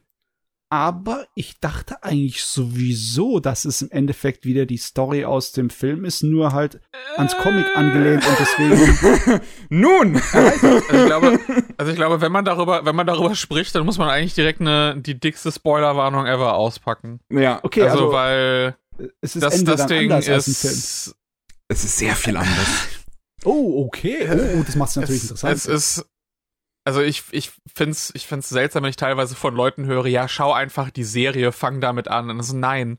Nee. Nein, das ist, das, das, das, das Ja, ich wusste es nicht mal, mit dass es deinen, einen mit deinen dazu Erwartungen. gibt. Das arbeitet Okay. mit deinen Erwartungen, es arbeitet mit der, mit der alten, äh, mit dem alten Ding und Hm. kommentiert das Ganze eben auch. Also das, Genau. da würde ich, da würde ich nicht frisch irgendwie reingehen. also lieber erst Okay. den Film gucken. Mindestens. Zumindest den, also ich würde den, ich würde den Comic empfehlen und den Film. Ja. Also ich würde sagen, einfach in der Release-Reihenfolge. Comic lesen, Film gucken. Der Comic sind sechs Bände. So, das Ding Okay. hast du in einem, das hast du in einem Nachmittag durchgelesen, das ist kein Problem. Wobei, ich Ähm. habe die ja hier, ich war relativ erstaunt, wie lange ich teilweise gebraucht habe, das zu lesen. Also immer so 50 Minuten pro Band. Ähm, wo- wobei die Ja, dünner ja aussehen in meinem also Schrank. nach, Nachmittag finde ich, Ja. ist, ist fair dafür dann. Ähm, auf, auf jeden Fall, ja, Scott Pilgrim, mein, wenn, wenn wir schon dabei sind, dann, dann, dann reden wir darüber. Ähm, das, das, das Ding ist, ja, wie es, wie wie es Björn gerade schon sagte, ähm, wir müssen einfach direkt eine Spoilerwarnung für Scott Pilgrim Takes Off aussprechen, weil sonst können wir darüber nicht reden. Das geht sonst einfach nicht. Hm. Ähm, weil, äh, wie, wie, wie auch schon sagte, es, es spielt mit den Erwartungen, weil es ist ein Anime, der davon ausgeht, dass du den Comic gelesen hast. Das auf jeden Fall. Ähm, es ist halt wieder das, äh, die, die, die Schauspieler von dem Film sind zum Glück wieder da und sprechen ihre Rollen auch in dem Anime, was ich ziemlich cool finde. Ähm, ich finde, die machen das eigentlich, die, die meisten auch ziemlich gut. Es ist, am Anfang kann es vielleicht ein bisschen seltsam wirken, weil das halt Schauspieler sind und keine SynchronsprecherInnen. Ähm, aber ich, ich, man gewöhnt sich mit der Zeit, finde ich, so ein bisschen eigentlich an die Art und Weise, wie sie sprechen. Und vor allem gibt's auch ein paar, die können das einfach richtig gut. Ich finde, die Sprecherin von Knives ist fantastisch in der Serie. Äh, die, die, die, die macht es richtig überzeugend. Ähm, ähm, es ist ja. Chris, Chris Evans, fucking King Shit. es ist auch Voice ja. Acting. Das ist wirklich einfach im Gegensatz zu Chris Pratt, der einfach, ey, Mario, hey, ich bin Mario, hey, Garfield, hey, ich bin Garfield. Und Chris Evans einfach wirklich, wirklich am Voice Acten, so spricht einen Charakter, benutzt eine andere Stimme dafür, benutzt eine ganz andere Tonalität dafür. Äh, wirklich, also das war, das war mein Highlight. Aber, aber Knives ist auch, Knives ist auch sehr, sehr gut. Es gibt halt so ein paar, wo ich das Gefühl habe, ich weiß nicht, ob das die das Voice Acting an sich ist, die Voice Direction oder die die Animation, die teilweise nicht passt. Weil es gibt bei vielen äh, Charakteren eben auch bei bei Ramona gibt es dann einige Szenen, wo es irgendwie exakt genau zusammenpasst und dann gibt's andere, wo ich das Gefühl habe, entweder die die äh, Animation war gerade irgendwie ein bisschen zu hektisch und schnell. Und das Voice Acting hat das nicht ganz gut rübergebracht. Oder teilweise, dass das Vo- dass im, in der Stimme mehr durchdringt, als dann irgendwie auf dem auf dem Bild zu sehen ist. Und manchmal Mhm. hatte ich auch das Gefühl, dass weil es ist ja auch wieder von äh, von Brian Lee O'Malley geschrieben, also dem dem äh, originalen äh, Zeichner und Autor eben von Scott Pilgrim den Comic und manche der Jokes hatte ich auch das Gefühl, die waren mehr für den Comic geschrieben. Also Hm. die hatten so ein Timing, der hätte irgendwie auf Panels besser funktioniert als irgendwie in der, der Serie selber. Also ich, moch, ich mag die generell, aber ich muss sagen, dass der Humor die meiste Zeit im Comic besser war als im, im Anime. Ich habe auch so sehr gemischte Gefühle wieder zu dem Anime, was doch daran liegt, dass ich halt kurz vorher den Comic extra noch gelesen habe. ähm, und also, also der Comic ist ja eine, die eine erstmal relativ simple erscheinende Geschichte von Scott Pilgrim, einem ziemlichen Versager, der ähm, gerade immer noch nach einem Jahr dabei ist, sich von seiner letzten Beziehung im Prinzip zu erholen, ähm, die wohl nicht so schön auseinandergegangen zu sein schien und jetzt angefangen hat, er ist selber 23, eine 17-Jährige namens Knives zu daten. Was auch schon am Anfang erstmal so ein bisschen so lala und auch alle seine Freunde finden das halt eher so questionable. Und ähm, er dann aber auf ein, das Mädchen seiner Träume trifft, Wort im wortwörtlichsten Sinne, denn das Mädchen sieht er auch immer wieder in seinen Träumen, ähm, oder die Frau sieht er auch immer wieder in seinen Träumen, namens Ramona Flowers.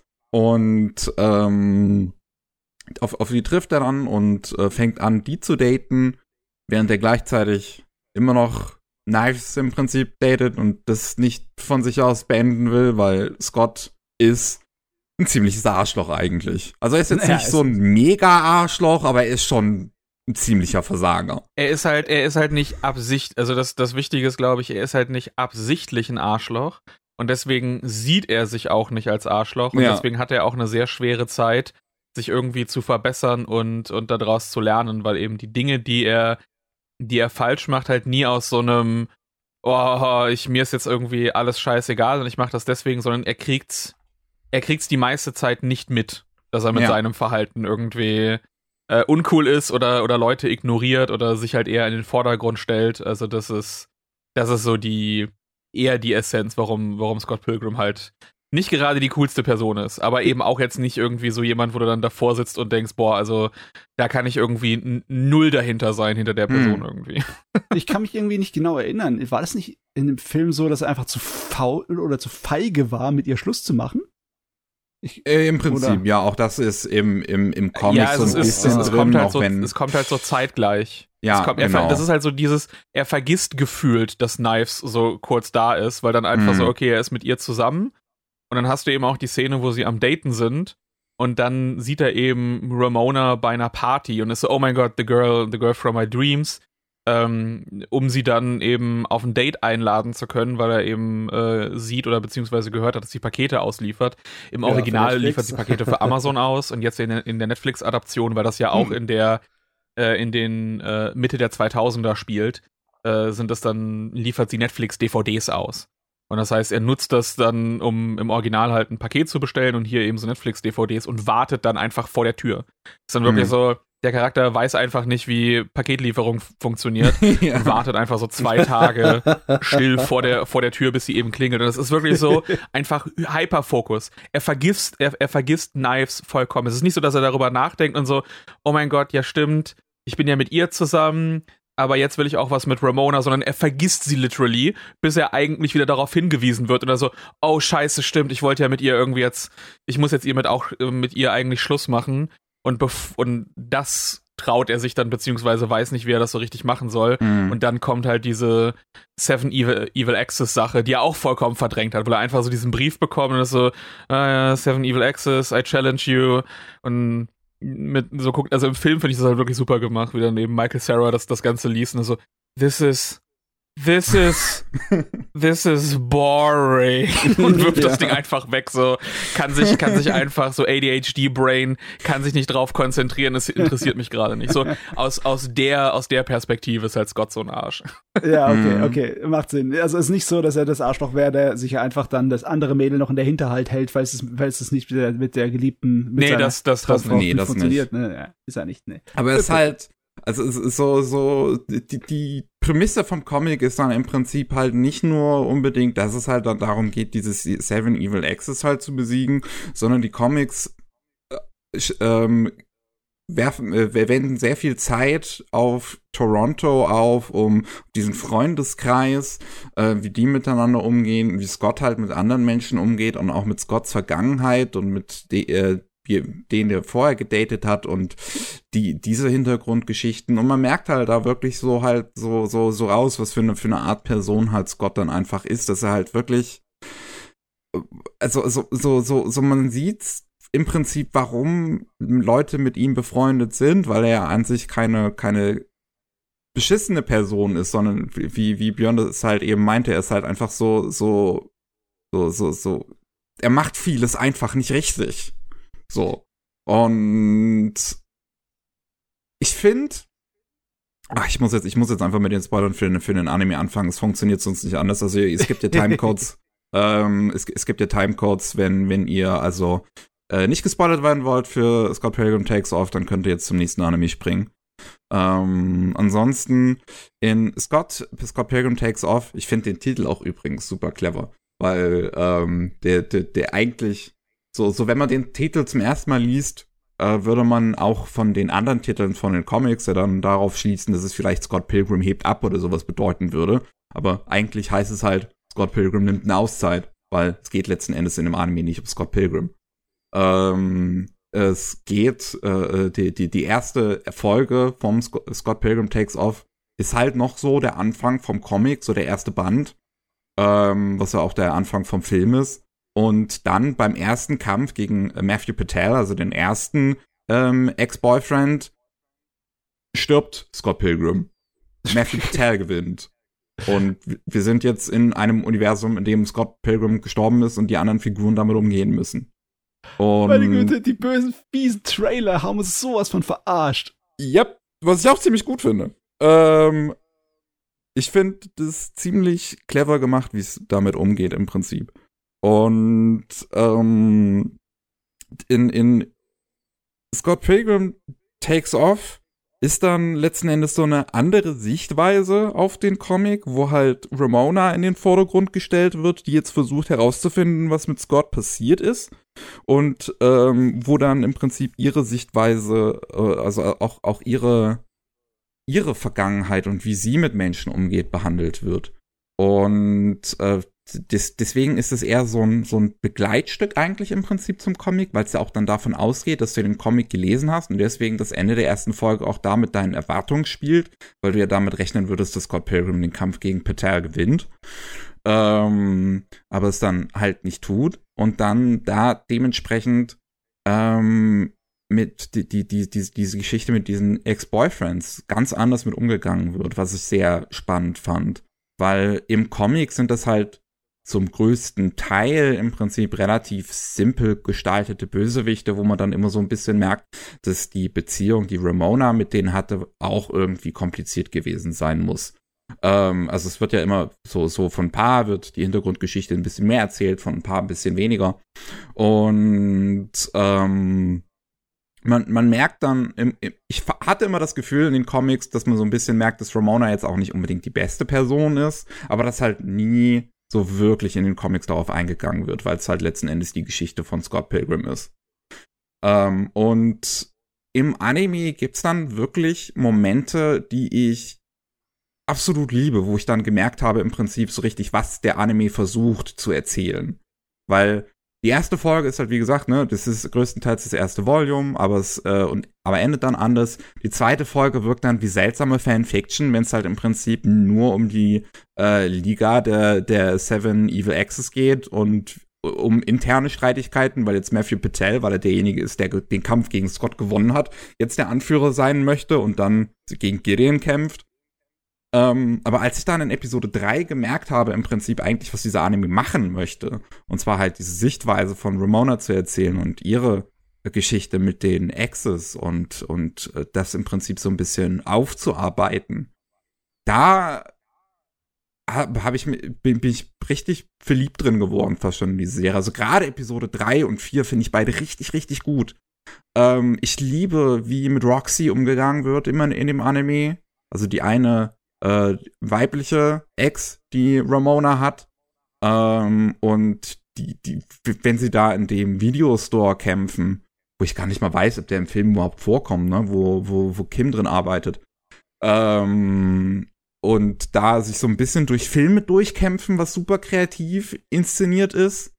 Und gleichzeitig so halt ihre Vergangenheit aufarbeiten, finde ich super. Also ich so so so so weiß ich nicht. Also gerade wo ich halt die Comics vorher vorher gelesen hatte, wo Roxy so eine kleinere Nebenrolle drin ist im Prinzip, um Scott eifersüchtig zu machen, ähm, fand ich das in dem Anime spitze.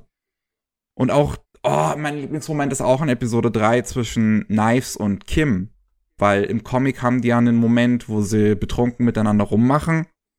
Ähm, was halt so ein bisschen auch questionable ist, weil Kim ist halt auch 23 und Knives in dem Moment immer noch 17.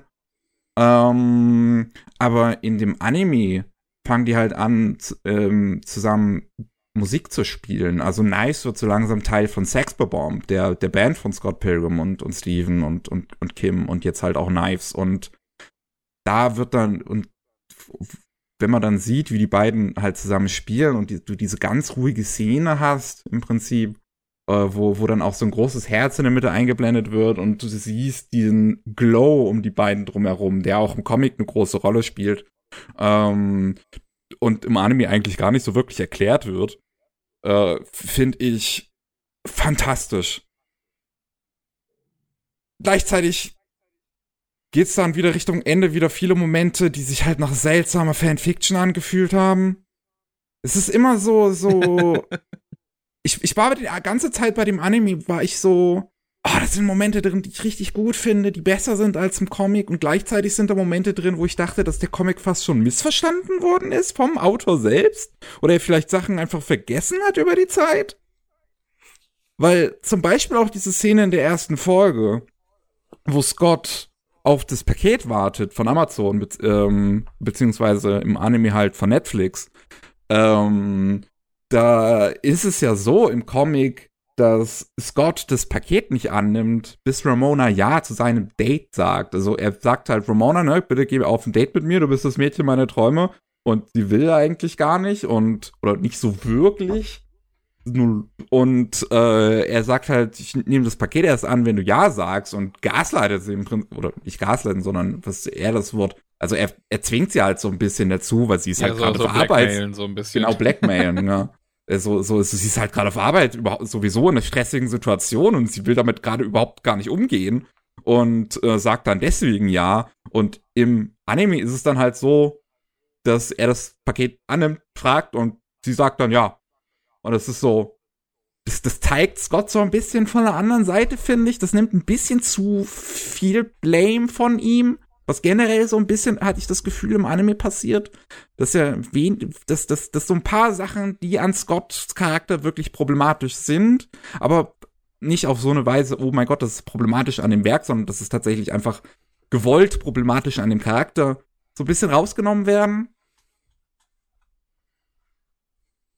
Ja, ja, also Ich müsste, ich müsste, ich müsste dafür nochmal den, äh, den, den Comic jetzt auch nochmal lesen. Ich warte, es gibt jetzt dem, demnächst nochmal so eine 20th Anniversary Edition, die Hm, viel zu okay. viel kostet, aber, aber die hat halt das, die hat, dessen, dessen Logo ist im Design vom PSP-Logo und da bin ich, oh, uh, das trifft mich einfach so hart. gefällig. ähm, da müsste ich nochmal, da müsste ich noch mal nachgucken. Äh, ich, also ich, ich mochte die Serie äh, sehr, bis halt, wie gesagt, auf so ein paar Performance, beziehungsweise so diese, äh, dass, dass der Humor oder beziehungsweise die Performance nicht, nicht so ganz eben äh, zusammenpasst. Ich mag aber vor allem, dass es jetzt nicht nur die, die Sichtweise von Ramona halt besser äh, etabliert, sondern eben vor allem von den, den Evil Exes. Also auch Ja. denen ein bisschen mehr Zeit reinräumt. Dass gerade das Matthew Patel, der einfach in, den, in der Vorlage instant verreckt und dann nur so eine ganz, ganz kleine, weirde Backstory bekommt, jetzt einfach am Anfang sofort dann Gideon herausfordert zu einem doch sehr intensiven Kampf, das Ganze gewinnt und dann eben auch der neue CEO und eben auch der neue Anführer von eben dieser League of, of Evil Axis wird. Dass du dann auch äh, jemanden wie, wie Todd Ingram, der dann im Original einfach nur so lol vegan war, äh, jetzt, je- jetzt hier dann die Romanze mit, mit Wallace anfängt. Das So, fand ich das auch war, super, das, das ja. fand ich, Ja, ich fand ich das fand ich cool. so, das fand ich so hervorragend. Let's read our lines. You wanna read our lines again? Lines in the Trailer. Ja, also auch, auch das, auch zum Beispiel Young Neil ist im Original kaum vorgekommen und ist jetzt halt Mhm. hier so ein richtiger Comic Relief Charakter geworden. Äh, dass Knives eben dann auch zum in der Handlung in, in, die, in die Band dann mehr involviert ist, dass sie dann zusammen mit Steven eigentlich die, die Band dann zusammenführt, dass sie Ja. dann dieses äh, es schaffen, das Ganze als Musical zu verkaufen, dass eben auch, äh, auch, auch nachher heraus, dass du dann wirklich diesen, diesen Bandzusammenhalt hast. Ich finde, sie hat eben eine auch, der größten Upgrades, finde ich, so Knives im Anime im Gegensatz ja, zum nein. Comic. Ich mag, ich mag auch das, ich mag auch das, das Anime-Design sehr. Also ich meine, das Mhm. erinnert mich halt sofort an, an 2D aus, aus den Gorillas. Ähm, ja, stimmt. aber äh, das, das fand ich, das, das fand ich generell. Also ich meine, die ganzen Designs in der Serie sind alle absolut hervorragend, muss ich sagen. Also auch natürlich wieder der ganze Farbwechsel bei Ramona, auch das ist so eine Sache, die fast in jeder Folge am Anfang passiert, Hm. ähm, dass sie nochmal ihre, ihre Haare neu, neu einfärbt. Ja, Das, äh, das was eben geil. so an Handlung am Ende dann hinzukommt, das ist so eine Sache, da muss ich, glaube ich, noch mal ein bisschen noch mal ein bisschen Ja. Abstand zu gewinnen und mir noch mal, noch mal das Ganze neu ansehen, weil ich zumindest so glaube, äh, was, was die Serie damit grob aussagen will, aber ich weiß halt nicht, ob ich jetzt persönlich äh, noch irgendwie eine kleine Nuance daran nicht irgendwie sehe oder das tatsächlich für mich einfach so ein bisschen zu wenig ist. So ja, das Ganze, das, das Werk will eben auch sich selbst ein bisschen mehr kritisieren oder gerade eben auch Scott und Ramona auch am Ende. Also das ist dann nicht so, dass dann nur Problematiken von Scott ausgehen, sondern eben auch in dem Verhalten von, von Ramona und dass das eben dann Mhm. auch auf die vorigen Beziehungen besser, ähm, äh, bess besser angelehnt ist, dass eben auch mehr Figuren eine äh, ich will jetzt nicht sagen, so ein Happy End kriegen, aber auch mit denen ein bisschen mehr passieren, dass auch Gideon einfach nicht nur der, der Antagonist ist, sondern auch mit ihm ein bisschen was mehr ähm, gemacht wird. Also, das sind schon die, As die Aspekte, die ich, die ich mag. Ich, ich mochte auch so ein bisschen, wie übertrieben Sachen am Ende tatsächlich waren, auch einfach nur für diesen Comedy-Effekt. Hm. Also ich will jetzt halt das nicht jetzt nicht unbedingt auch noch spoilern, aber gerade gerade so die Auflösung vom vom Endkampf oder beziehungsweise wie mit dem Alter der Charakter. Also ich ich ich mochte einen von diesen Witzen war halt sehr wie alt eigentlich gar nicht so alte Figuren dargestellt werden. ja. dass du, dass, dass du, dass du später äh, so Leute, die eigentlich nur in ihren Mitte, Ende 30ern sind, abgebildet werden, als wären die so Ende 50 oder so schon in ihren schon 60 oder so, als ob das so das das Ende des Lebens wäre, was natürlich aus einer Sicht von einem von irgendeinem 23 äh, 20-jährigen dann vielleicht so wirkt, aber als jemand, der gerade selber 34 ist und dann irgendwie eine Figur sieht, die keine Ahnung, Ich glaub, einfach nur drei, 37 vier Jahre er älter ist sein, als ja. ich und ja, ja, und sieht und sieht einfach und sieht aus 20 Jahre älter als ich. Wo ich mir auch so denke, okay, ich glaube, das ist dann auch so die, das, das spielt dann auch noch mal so ein bisschen mit der Vorstellung der, der Figuren, wie sie, wie sie sich dann, dann selber oder beziehungsweise andere Leute in einem gewissen Alter irgendwie sehen. Das war auf jeden. Fall, das, das muss ich sagen. Also äh, als, als so Gesamtwerk fand ich es auf jeden Fall super. Vor allem, ich mag es eben immer. Ich hätte auch nichts gegen eine reine Adaption gehabt. Ganz, also ich fand die erste Mhm. Folge auch, äh, auch so ganz gut, aber ich bin froh, dass es was Neues gemacht hat. Ich bin froh, dass es was Zusätzliches ist und dass ich jetzt die, den Comic lesen kann, ich kann den Film schauen und ich kann den Anime schauen. Und alles hat für mich eine, eine ganz eigene Erfahrung. Weil der, der Ja. Film hat ja auch ein anderes Ende. Der Film nimmt ja gerade ab dem vierten Kampf einen anderen, einen also da ist der, der, der vierte Kampf ist schon anders als im Comic und danach dann sowieso komplett. Ähm, aber auch im Film einfach, also den Film alleine schon nur schauen für Chris Evans und für Kieran Culkin. Hm. Das ist, also Kieran Culkin als Wallace Wells ist in, in dem Film ist einfach 10 von 10. Das ist hervorragend. Und Chris Evans sowieso, diese, der macht eine, der macht quasi, ich meine, der hatte zu dem Zeitpunkt ja schon seine Rolle als Captain America, aber er macht retrospektiv in 2010 eine perfekte Parodie von solchen Superhelden-Schauspielern. ja. Oh Mann, jetzt braucht's nur noch eine dritte alternative Route und dann kannst du ein Visual Novel daraus basteln. Ja, also ich, ich muss auch sagen, so, so, so ich, wie gesagt, ich habe ich hab meine, ich hab meine Probleme mit. Ich habe eben einen langen Monolog gehabt, aber am Ende habe ich immer noch echt viel Spaß damit gehabt und habe immer wieder beim Schauen auch gemerkt, wie schnell Episoden einfach rumgegangen sind. Weil das ist alles, Ja. es ist toll animiert, es hat eine tolle Musik, es ist alles toll performt. Ich, und, und es ist einfach interessant auch zu sehen, wie halt ein Werk versucht, sich selbst zu kritisieren und selbst eine andere Perspektive auf, auf, auf sich selbst im Prinzip zu liefern, weil es ist jetzt nun mal halt ein sehr großer Zeitabstand zwischen dem originalen Comic und dem Anime mit halt fast 20 Jahren. Ähm, aber Vincent, du hast mir in der Pause vorhin gesagt, du hast vorher gar nichts von, von Scott Pilgrim gesehen. ich wusste es und hab's noch nie äh, davon auch wirklich was gehört, wo du dann Wie war denn deine meintest. Erfahrung dann mit dem Anime, wenn du, wo, wo du halt gar Ähm, keinen Vergleichspunkt hast? Also ich bin erstmal ins kalte Wasser reingeschmissen worden und dachte mir so, äh, wie, was jetzt? Ich war halt sehr verwirrt, so was manche Sachen da anging, wie das da halt äh, abgelaufen ist, so vor allem auch so die ersten zwei Folgen, so wie auf einmal Scott Pilgrim weg. Hä, ich dachte, er heißt Scott Pilgrim. Das ist so, und dann ging es halt nur noch um die Ramona und so. Aber ich fand, auch wenn ich den Film und so auch nicht den Comic gelesen habe, äh, fand ich das Gesamtwerk eigentlich schon sehr geil. Vor allem auch mit einer der geilsten Szenen, oder was halt immer noch Szenen, beziehungsweise auch noch äh, Sachen war, ja, diese Vegetarier-Kraft mit den Portalen. Und, Ja, die Vegan ähm, Portals, ja. Ja, genau. Ich habe ich, jedes Mal, wo ich das gesehen habe, ich dachte mir so, oh Mann, was ist das denn? Das ist ja wirklich funny gemacht. War das auch, also diese Vegan Portals, die gab's auch schon im Film, ne? Oder äh, die jetzt beziehungsweise auch im Comic gibt's diese, hat man, haben Okay. Veganer Superkräfte, ja. Ach so, okay, alles klar. Und was ich auch sehr interessant fand, was, ich vorhin, was du vorhin meintest, ist der, ähm, die Beziehung von dem, äh, wo, äh, ach, wie heißt das? Wo der, der Typ, der Vegane, äh, mit dem Typen dann zusammengekommen ist beim Mhm. Dreh des Scott Pilgrim-Films. Fand auch sehr interessant, wie schnell so ein Change ging.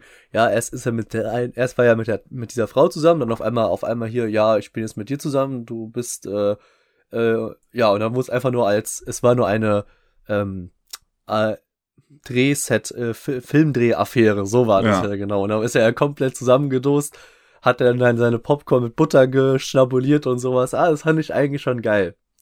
Und ja, ähm, da du ja meint, dass es einen Film gibt, muss ich mir den auch mal angucken. Sowohl auch als vielleicht mal den Comic mal reingucken. Das ist natürlich jetzt lustig, ne, dass du es in der umgekehrten Reihenfolge jetzt machen kannst. auch nicht unbedingt so ein Erlebnis, das so jeder Hm. haben kann, ne? Aber das ist auch Spaß. Ich finde es auch manchmal lustig. Ich habe auch einige Büchereien oder sonstige Sachen erst mit Teil 2 oder Teil 3 angefangen und habe dann rückwärts gelesen. Ja, Manchmal ja. kann es sehr spaßig sein, weil man so Aha-Effekte dann hat. Ne? Für Sachen, Ja. die einem nicht erklärt wurden in dem Sequel oder in der Alternativfassung, die dann endlich da aufgelöst werden im Original. Das, kann, das das kann lustig sein. tatsächlich mit so unterschiedlich gucken. Das ist mir nämlich mal bei einer Serie passiert. So, ich habe Supernatural geguckt damals, die erste Staffel. Und aus irgendeinem Grund hat mir Amazon dann am nächsten Tag gemeint, guck bitte Staffel 2. Und ich denk mir so, hä? Wie? Guck weiter? Und irgendwann mal nach, keine Ahnung, nach einem halben Monat habe ich dann mal so geguckt und ich habe vier Folgen der ersten Staffel einfach nicht geguckt. Und ich wusste nicht, wieso. Weil so bei Amazon Prime dachte ich so, ah ja, komm, gib Staffel 2. Okay, Amazon bis listet auch die nicht. Staffeln einfach völlig scheiße. Also das ist. Ja, und ich habe mich dann gewundert, so, hä? Ich habe einfach vier Folgen das übersprungen. Ich dachte mir so, als ob so viel in einem Recap zwischen der ersten und zweiten Staffel passiert. Keine Ahnung, das war aber lustig. Ach man. Ey, freut mich, dass es euch allen gefallen hat, das Ding. Also dann werde ich ihn auf jeden Fall noch nachholen. Ja, auf jeden Fall. Auch wenn War irgendwie super. das Internet mal wieder schafft, null Kontroversen zu generieren ich- über dem Ding. Ne? Ja, muss ja nicht immer irgendwelche Kontroversen drin sein. Ich Nee, ich meine, ist das ja- Internet kreiert halt welche wieder, weil die Leute Ich habe ehrlich sich gesagt halt gar nichts so. mitbekommen. Oh Ja, mein Gott, ja natürlich. Es ist wieder so, uh, the lead male character has disappeared and now the female lead character Ach so, ja, sowas gut. is, is more bestimmt. Nee, nee, important. nicht nur oh das. Ecken. no, Es ist auch mal wieder die woke dumme Pilgrim Diskussion. strikes again. Ja, ja, die, die, die dumme Diskussion, ob es ein Anime ist oder nicht. Ah ja, okay, gut, das habe ich ist auch verschiedenen- Holy stimmt. shit, Aber- es ist von einem Anime, es ist von einem japanischen Anime-Studio. Ja. Holy shit, so, was ist das überhaupt für eine Diskussion? Ja, es Ist Heidi es kein Anime, weil es eine deutsche Vorlage ist? Oh Äh, Mann, ey, so viele 80er Jahre Serien aus dem Ami-Fernsehen, ne? Die Spielzeugsachen sind vom äh, japanischen Studios komplett produziert worden. Also jetzt, äh, man könnte es eigentlich theoretisch aufreißen und es ist ein kompliziertes Thema, aber es ist eigentlich nicht wirklich kompliziert. Animationssachen Gerade, sind gerade in dem Fall von Scott Pilgrim finde ich es halt eigentlich so klar. Ne? Es ist halt von einem Ja. japanischen Studio mit japanischen Leuten äh, halt halt gemacht worden. Okay, gut, man muss jetzt zugeben, Science Saru ist ein hat halt auch relativ viele internationale Leute halt bei sich im Studio, weil das halt ein relativ divers aufgestelltes Studio einfach ist, weswegen die Regisseur auch kein ähm, Japaner ist. Aber das ist halt auch scheißegal, weil das ist jemand, der in Japan lebt und bei diesem Studio arbeitet und halt schon lange Anime macht. Also meine Fresse. Ja. Äh, Spätestens seit Castlevania ist diese verdammte Diskussion sowieso gefressen, ne? Weil das, scheiß drauf, woher es kommt. Solange es dir Spaß macht und deinen Sinn für Animationen trifft. Ja, ist ja, Ja. war eigentlich was Ich wollte gerade sagen, es ist einfach, es ist, es ist sowieso mehr ein Vibe. Es ist, Ja. du kannst ja. keine zu hundertprozentig genaue Definition treffen, weil du dann immer solche Grenzfälle hast, wo es dann, okay, das heißt, wir dürfen, es dürfen nur Animationen sein, die in Japan von zu 100% nur in Japan geborenen mit japanischem Pass und japanischen Vorlagen und sonst was gemacht ist, weil Ah. sobald du davon abweichst, wirst du immer in irgendwelche Grenzen reinkommen. Also das, ja. Deswegen ist dieser Definitionskram sowieso immer eine, eine Katastrophe. Ja, Äh, ist das, doch- das ist immer vorprogrammiert. es ist so eine schreckliche Sache der Sprache, ne? Weil das Wort Anime wird einfach bei uns in der westlichen Welt mit bestimmten Sachen beladen, die nicht unbedingt auf das Wort drauf machen. Das ist halt Ja, fast schon halt willkürlich, eine- die Entwicklung, ne? Es ist Es die ist, Evolution. es ist wie bei Spielen JRPG. Ja, so, das ja. ist so, oh, ein japanisches Rollenspiel. Ja, yeah, Dark Souls ist dann auch ein JRPG. Aber du guckst dann drauf und du bist so, nee, das ist kein JRPG, weil das diese gewissen Dinge und Aspekte, die wir damit verbinden, nicht irgendwie hat. Und eigentlich gab es nie eine genaue Definition. Es gibt einfach Sachen, wo du drauf guckst und dann bist du, okay, das ist das, weil das fühlt sich so an wie das wie die anderen Sachen, die es äh, äh, für die dieser Begriff benutzt wurde einmal ursprünglich, Ja. aber es wurden nie zu hundertprozentig klare Definitionen irgendwie festgelegt. Deswegen ist es immer eine Vibe-Sache bei solchen Sachen. Am Ende sollte genau. man wie Lucas Lee sein und einfach sagen, whatever. Ja, whatever. Whatever, Geil. let's party. Gut, dann wieder die Frage einmal, äh, möchte ich sie jetzt erst wieder an Vincent stellen. Hast du noch irgendwas abseits gesehen? Hm, ja, habe ich. Tatsächlich bin ich mir auch sehr unsicher gewesen, wie ich, in was für eine Kategorie ich dieses Gerät äh, hineinstecken soll. XXX Holic nennt sich der ah, Anime. ja, ja, ja, ich mag, ich mag, äh, ich mag Hodek. Also Hast ich du schon mal was von Clamp gesehen? Nein.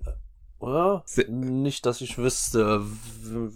Ähm, Tsubasa Oder Chronicle. Was ist Nein. noch? Wa- Was, was spielt überhaupt für XXX Holic eigentlich eine Rolle? Weil das ist ja auch wieder so ein Ding, was eigentlich voraussetzt, dass du andere Dinge vorher gesehen hast. Ja, Ach so, ah, okay, lustig. Das ist das Also, Problem, okay. es ist das Clamp-Universum halt, ne? Und im Clamp-Universum ist natürlich das eine der größten Dinge ist Card Captor Sakura, das Magical Girl, das die Karten da einsammelt.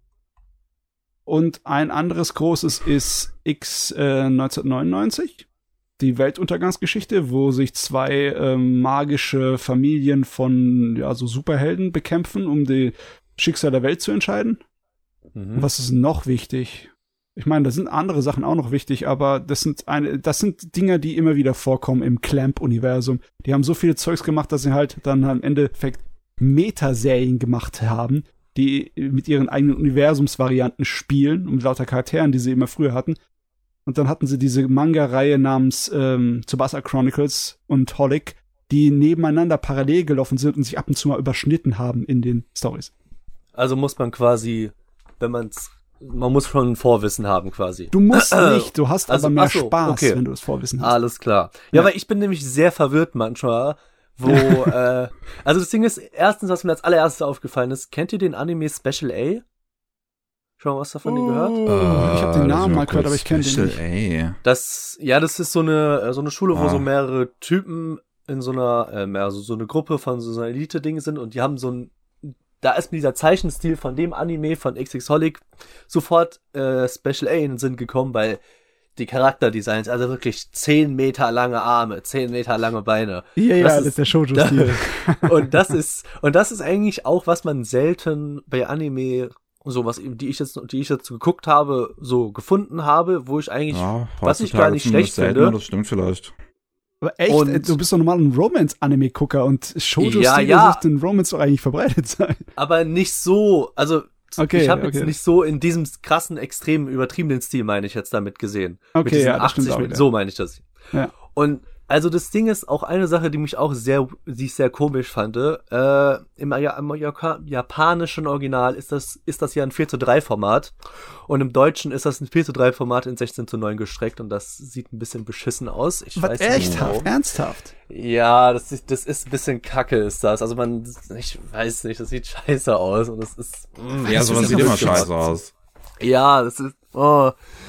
Aber auf jeden Fall äh, bin ich dann so einfach mal mit der Erwartung rein, okay, Geistergeschichten klingt eigentlich mal ganz interessant, äh, Mhm. weil ich habe ja eigentlich nichts gegen Geistergeschichten, die sind eigentlich ganz witzig so. Der Protagonist ist halt so, hat so einen Fluch an sich, der äh, immer Geister anlockt und die mögen ihn halt so, bis er dann halt an so ein Haus vorbeikommt, was ihn halt magisch anzieht und dann halt die äh, die Tante da, wie heißt denn sie nochmal? Äh, Yuko Ichihara ist dann halt da und sagt, hier, ja, du kannst einen Wunsch von mir haben und äh, als Gegenleistung will ich, dass du halt bei mir bist und mich halt bekochst, etc. etc. Und äh, sie gibt den halt hier, äh, sagt hier, du hast einen Wunsch jetzt, dass du halt deine ganzen Geister, die du an dir hast, nicht mehr so an dir rumkleben und dass du da ein bisschen unbeschwerter durchs Leben laufen kannst, weil nur er kann diese Geister sehen und die Leute, und zum Beispiel auch in der ersten Folge, so in den ersten fünf Minuten war es dann so, dass dann so 20 Geister auf den Protagonisten drauf gelandet sind und die Leute von außen sehen dann einfach nur, wie sie jemand aufs Maul fliegt halt und das sieht halt ziemlich dumm aus.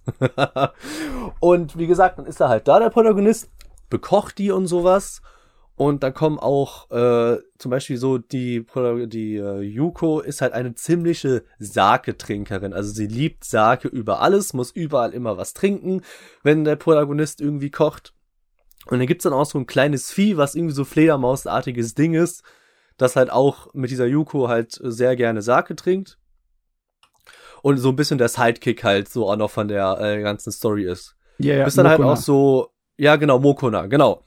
Bis dann auch noch quasi, bis dann auch noch so einer der ersten Gäste dazu kommt. Das ist also eine, äh, ja, so eine Arbeitsfrau, die halt, ich glaube, ja genau, in der Zahnklinik gearbeitet hat und halt immer sehr viel gelogen hat. Also sie hat sich Sachen ausgemalt, die halt gar nicht stimmen. Zum Beispiel hat einen reichen Mann geheiratet, hat dies und das und ist dann halt in dieses Haus von dieser Yuko gekommen und hat dann gemeint, ja, hier, äh, ich kann dir einen Wunsch erfüllen, äh, du musst aber erkennen, was eine schlechte Eigenschaft bei dir ist, sonst äh, stirbst du quasi. So, weil diese ganzen schlechten Eigenschaften halt diese Geister anlocken und so. Und diese Yuko hat's halt einfach nicht erkannt und hat halt immer weiter mehr Geschichten in sich so erfunden und sowas, bis halt dann irgendwann mal vom Truck angefahren wurde und halt ins Krankenhaus gebracht wurde. Aber der Protagonist hat es halt dann verhindert so. Und ich, das sind halt immer dann so weitere Nebenstories, wo sie dann immer zum Beispiel Klienten haben. Und ja, also ich finde das Ding her eigentlich ganz geil, wobei auch, es gibt auch so ein, ähm, es gibt den besten Freund vom Protagonisten, der er nicht als äh, besten Freund ansehen will. Das ist dieses Jahr, äh, ich weiß auch gerade echt nicht mehr, wie der heißt. Auf jeden Fall hasst der Protagonist ihn, aber dieser, der Kumpel von dem äh, Protagonisten ist halt quasi, ist auch so ein äh, Abwehr, ähm, Abwehrer für die ganzen Geister, die es da gibt, weil die müssten auch einmal in eine Schule rein und mussten da äh, so eine Mädelsgruppe retten, die halt so eine Geistergeschichte erfunden haben, dass da irgend so ein Geist rumschwirrt. Und dieser Geist war halt so mächtig und hätte den Protagonisten angegriffen, aber da der Freund dabei war, war halt quasi Schutz um ihn rum und er konnte es halt dann, ja, äh, vereiteln und die, die Mädels da retten. Ja, ja.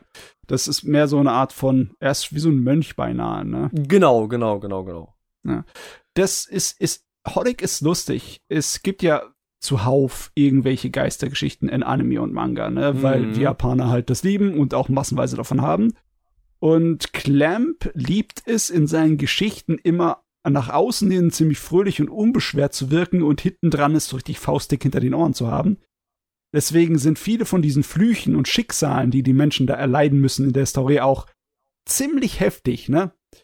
Auch für die Hauptcharaktere. Ich, äh, also im Anime ist es ja nicht, ich glaube nicht, im Anime geht's gar nicht zum Ende der Geschichte. Nee, nee, nee. Nee, da geht's auch Das nicht. ist dann noch viel weiter, das ist nicht alles adaptiert worden, was ich gesehen habe. das, ja, das Manga-Ende ist wirklich wow. Das ist so transzendenzmäßig. Das ist, äh, geht in ganz andere Ebenen und auch zeitlich äh, komplett in andere Welten. Es ist interessant, ja. Aber ja, äh, Holic ist eigentlich größtenteils so eine Serie zum Nebenbeischauen. Ja, genau, das ist mir halt auch aufgefallen. Deswegen, also ich konnte auch jetzt nicht so, keine Ahnung, 20 Folgen am Stück gucken, so. Ich habe dann halt so, keine Ahnung, vier, fünf Folgen mal so geguckt, so. War wirklich halt eins eigentlich ganz geil, so. Und es kann man halt wirklich nebenbei, wie gesagt, schon, du gesagt hast, gucken. Hm. Ich, hab, also ich muss gerade sagen, ich, ich Ja. dachte mir erst so, hä, die Shoujo-Designs müsste ja auch wirklich ge gewohnt sein und hab da nochmal in den Trailer jetzt für Holic reingeguckt und die Übersetzung der Clamp-Designs in, in den Anime sind schon ziemlich hardcore, also meine Fresse. Äh, Das, auch nicht ist, vergessen. also das habe ich Ja. auch noch nicht gesehen. Holic äh, ist auch anders designt. F äh, viele von den Clamp-Manga, die wechseln immer so ihre Stile. Weil Hm. das ist ja eine Truppe von vier Frauen, ne? Und Ja. nicht bei jedem äh, Manga ist dieselbe Zeichnerin immer federführend. Hier haben sie dann, für Holic haben sie zum Beispiel einen merklich anderen Stil benutzt, als sie dann in Tsubasa Chronicles so genommen haben. Und Das sind deswegen schon ist es- sehr ist, lange Arme und Beine, also. Ja. Ja, ja, Wow. das ist aber auch geil. oh Mann. Frage ich mich auch manchmal, wie sie durch die Tür passen. Ja. Ja, die, dieses Mokona zum Beispiel, dieses kleine Plüschtierchen, ne? Die Ja. ist zum Beispiel eine Figur, die öfters vorkommt. Äh, die äh, Hauptzeichnerin, die leitende Zeichnerin, die heißt Mokona Apapa. Das ist ihre, ihr Künstlername. Ah, okay. Und das ist äh, in, äh, ich glaube, zum ersten Mal hat man die Figur gesehen in Magic Knight Ray Earth. Und da war sie sozusagen eine, ähm, ja, eine Inkarnation der Gottheiten dort. Ne? Ist natürlich bezeichnend dafür, dass die Autorin und Zeichnerin sich als eine Art von Gottheit darstellt, die im Endeffekt Hm. bitter, bitter böse ist, ne, uns ganz faustig in den Ohren haben und das gefährlichste Wesen im ganzen Ding ist. Logischerweise ist das die Autorin für ihre Charaktere, ne, so eine Art von Gott. Und äh, weil sie halt immer Geschichten erzählen, wo es den Leuten dann halt tragisch oder dreckig geht, ist, ist es klar, dass er sich auch als eine Art von bösen Gott darstellt. Ne? Aber ja, das Ding ist, äh, ich glaube, das hat für Clamp eine ganze Menge Merchandise gezogen, das Gerät, weil es halt so eine Art von Maskottchen-Charakter ist, die auch in Japan die meisten Leute kennen. Spannende Okay. Sache, lustige Sache, Clamp-Universum. Yes. Klamp. Ja. Habe ich auch noch nicht viel von gesehen. Könnte ich auch mal mehr nachholen. Ja, aber anime-technisch kommst du da eigentlich nicht wirklich auf den Zweig, da musst du mehr die Mangas lesen. Könnte ich vielleicht machen. Geht dann Ist auch so schneller ein als sowas wie? Magic Knight Ray Earth, was ewig in die Länge gezogen wird im Anime. Und das Manga sind sechs Bände. Beziehungsweise die Originalstory ist in drei Bänden vorbei. Ja. Super. Ich habe aber auch noch einen Manga. Ich habe einen Manga tatsächlich gelesen. Wieder. Oh, Mal. okay, okay, okay. Ui. Ja. Und äh, der heißt Defco. Das ist ein Wortspiel aus Death und Disco. Und Okay, ich dachte jetzt Corporation oder so, aber Disco, okay, alles klar. Ja. Und ähm, das ist John Wick in super abgefuckt. Oh, Okay. Ja, okay, ja. es geht Hört sich interessant an. um eine Liga, also es geht, es geht um eine Gruppe namens die Gilde und die bestimmen im Prinzip, wie der Lauf der Welt funktioniert, indem sie immer, wenn jemand zu mächtig wird oder zu böse oder sonst irgendwie, die Assassinen für die Gilde informieren, dass es einen neuen Head gibt, ein neues Ziel. Und äh, da gibt's dann halt einen Haufen Reaper, die äh, dann von der Gilde informiert werden, entsprechend äh, äh, mit, mit, mit Bildern und Informationen und sonst irgendwie, die es zu der Figur gibt. Und ähm, einem Kopfgeld und dann können die Reaper halt entscheiden, ob sie das halt machen wollen oder halt nicht. Sie sind jetzt auch nicht unbedingt dazu gezwungen, sondern die meisten machen das eher so in ihrer Freizeit, das Reapen. Die, vi- viele davon haben halt irgendwie einen Job oder sowas und dann ähm, gehen sie aber halt äh, so in ihrer, in ihrer Freizeit sind sie dann halt Assassinen, wie man, wie man das halt so macht. Und die Protagonistin ist Defco, ein Mädchen, was von klein auf schon eine Assassinin für die Gilde ist und völlig abgefuckt im Kopf ist, weil die auch im Prinzip, also sie, sie hasst die ganze Welt, sie tut nichts anderes als immer nur Lügen und ähm, das Einzige, was sie kann und was ihr irgendwie eine Befriedigung gibt, ist das Töten. Und ähm, ja super. sie, sie also man, man, es gibt dann halt auch immer wieder Kapitel so zwischen den einzelnen Assassinenaufträgen, wo man dann halt Defco sieht, wie sie zunehmend immer depressiver wird, wie sich so eine so eine Wolke um sie herum äh, sich sich aufbaut und es auf sie herauf regnet und wenn sie dann irgendwie in die Innenstadt geht, dann sehen alle um sie herum diese Wolke, die es eigentlich gar nicht wirklich gibt, die eigentlich nicht da ist, aber so so so, so sie verbreitet wie so eine Massendepression auf alle Menschen Ah, ähm, wenn, wenn sie nicht gerade dabei ist, irgendwie töten zu dürfen. Und dann ist es halt so, eine- so eine Geschichte, die im Prinzip super übertrieben ist, weil alle diese Reaper auch in super krassen Kostümen immer unterwegs sind. Ähm, so, es gibt so, so, so, eine, so ein Trio an Mädchen, die Cheerleader sind und sich dann so ein super Clowns Make-up geben, wenn sie und, und aber äh, wenn, wenn, wenn sie am Reapen sind, aber gleichzeitig noch ihre, ihr, ihr, ihr Cheerleader-Kostüm anhaben. Da gibt's ja Leute, die super in Superhelden-Outfits unterwegs sind und Clowns und Ritter und sonst irgendwie was. Und Defco hat halt auch so ein ganz abgefahrenes Make-up auf.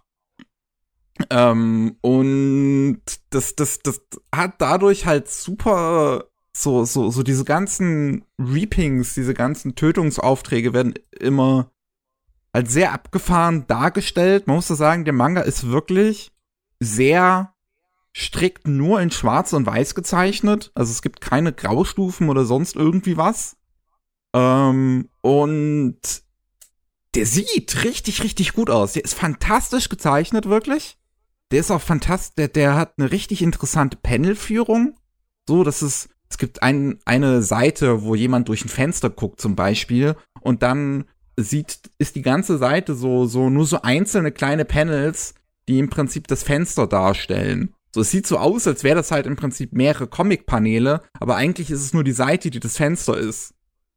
Oder eine Seite, wo ein Auto durch eine Glasscheibe durchkracht und sich diese Scherben dabei über die ganze Seite verteilen. Auf, auf, auf, die, auf die unterschiedlichsten Paneele davon und sowas. Oder wenn, jemand durch ein Panel in ein anderes reinschlägt oder sowas. Das ist teilweise super kreative Ideen sind da drin.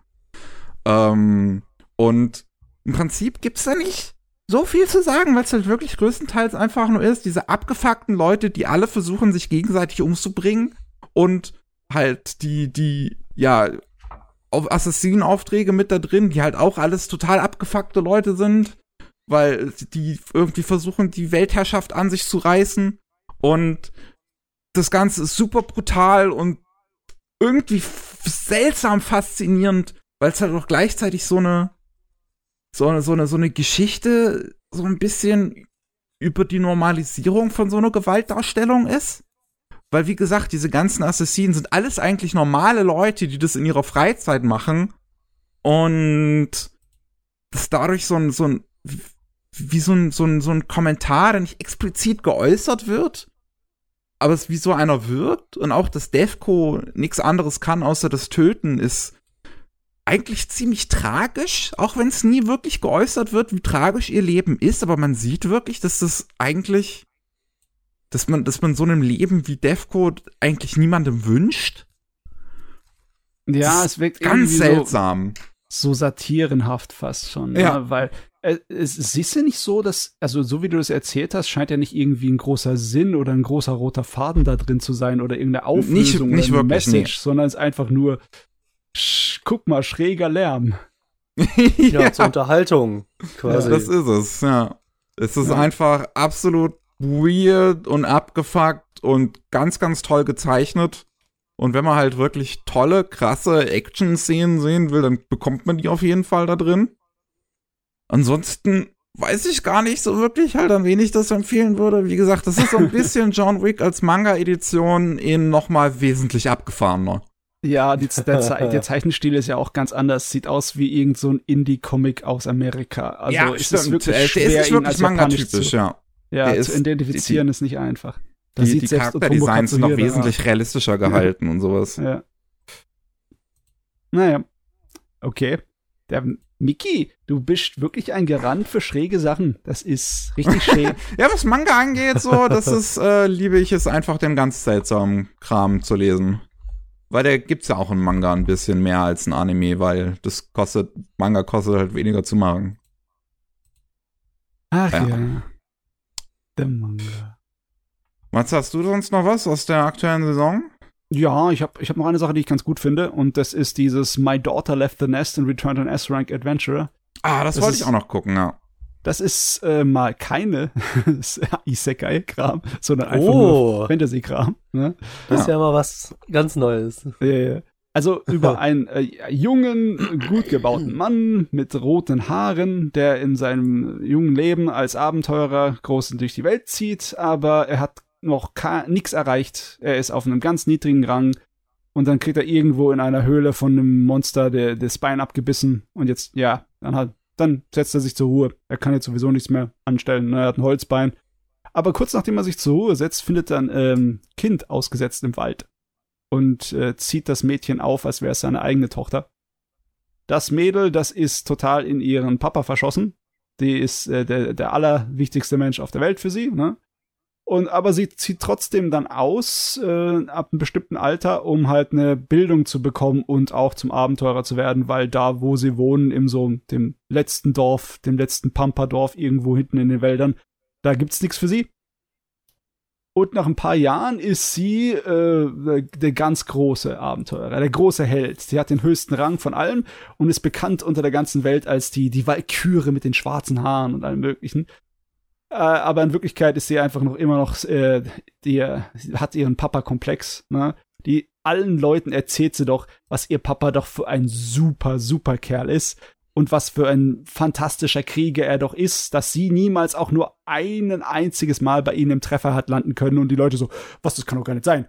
Du bist die größte Heldin unserer Zeit, ja, du bist die, die schwarzhaarige Valkyrie, was geht denn ab hier? und dann verbreitet sie natürlich so Stories von ihrem Vater, dass er so einen Spitznamen hätte, der, der, der rote Oger und so.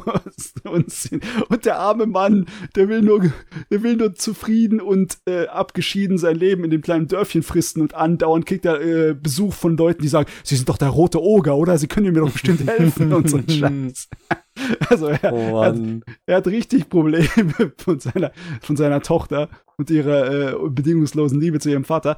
Aber die Beziehung zwischen den beiden ist einfach super. Äh, diese Vater-Tochter-Beziehung ist hier ganz, ganz ähm, feinfühlig und ganz spaßig gemacht.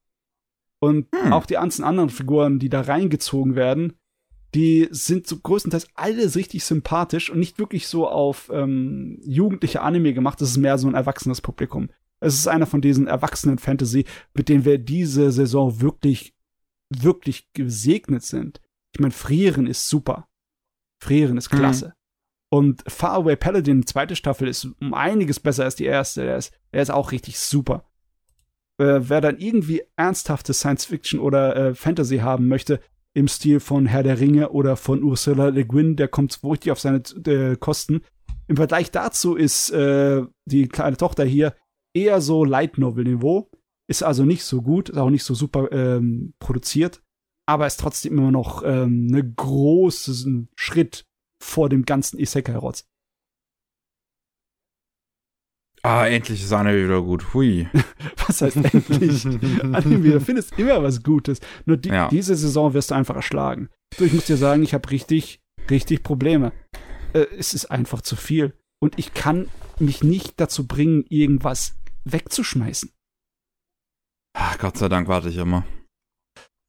Ja, ich meine, ich, ich überlege mir, ob ich das jetzt auch machen muss. Ob ich auch einfach sagen, so ist scheiß drauf. Ich gebe das auf mit dem äh, wöchentlichen Gucken.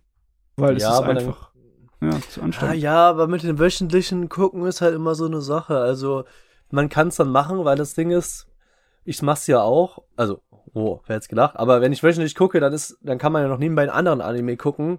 Und dann kann man so, wenn man es schafft, zeitlich, natürlich.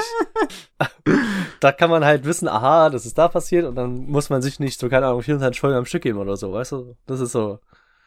So, Ja, ist ich so, mein, so ist so meine Vorgehensweise, weißt du? Deswegen mach, denke ich mir so, okay, da ist halt ein bisschen, dann ist das Weg beim anderen Anime länger, der Ziel. Äh, egal. Ja, dann ist es, Der, ja, ich weiß, was ich meine. Egal, ja. Ja. Aber ja, das ist so eine Sache, da musste sich der Speckrobs nicht drüber irgendwie Gedanken machen, ne?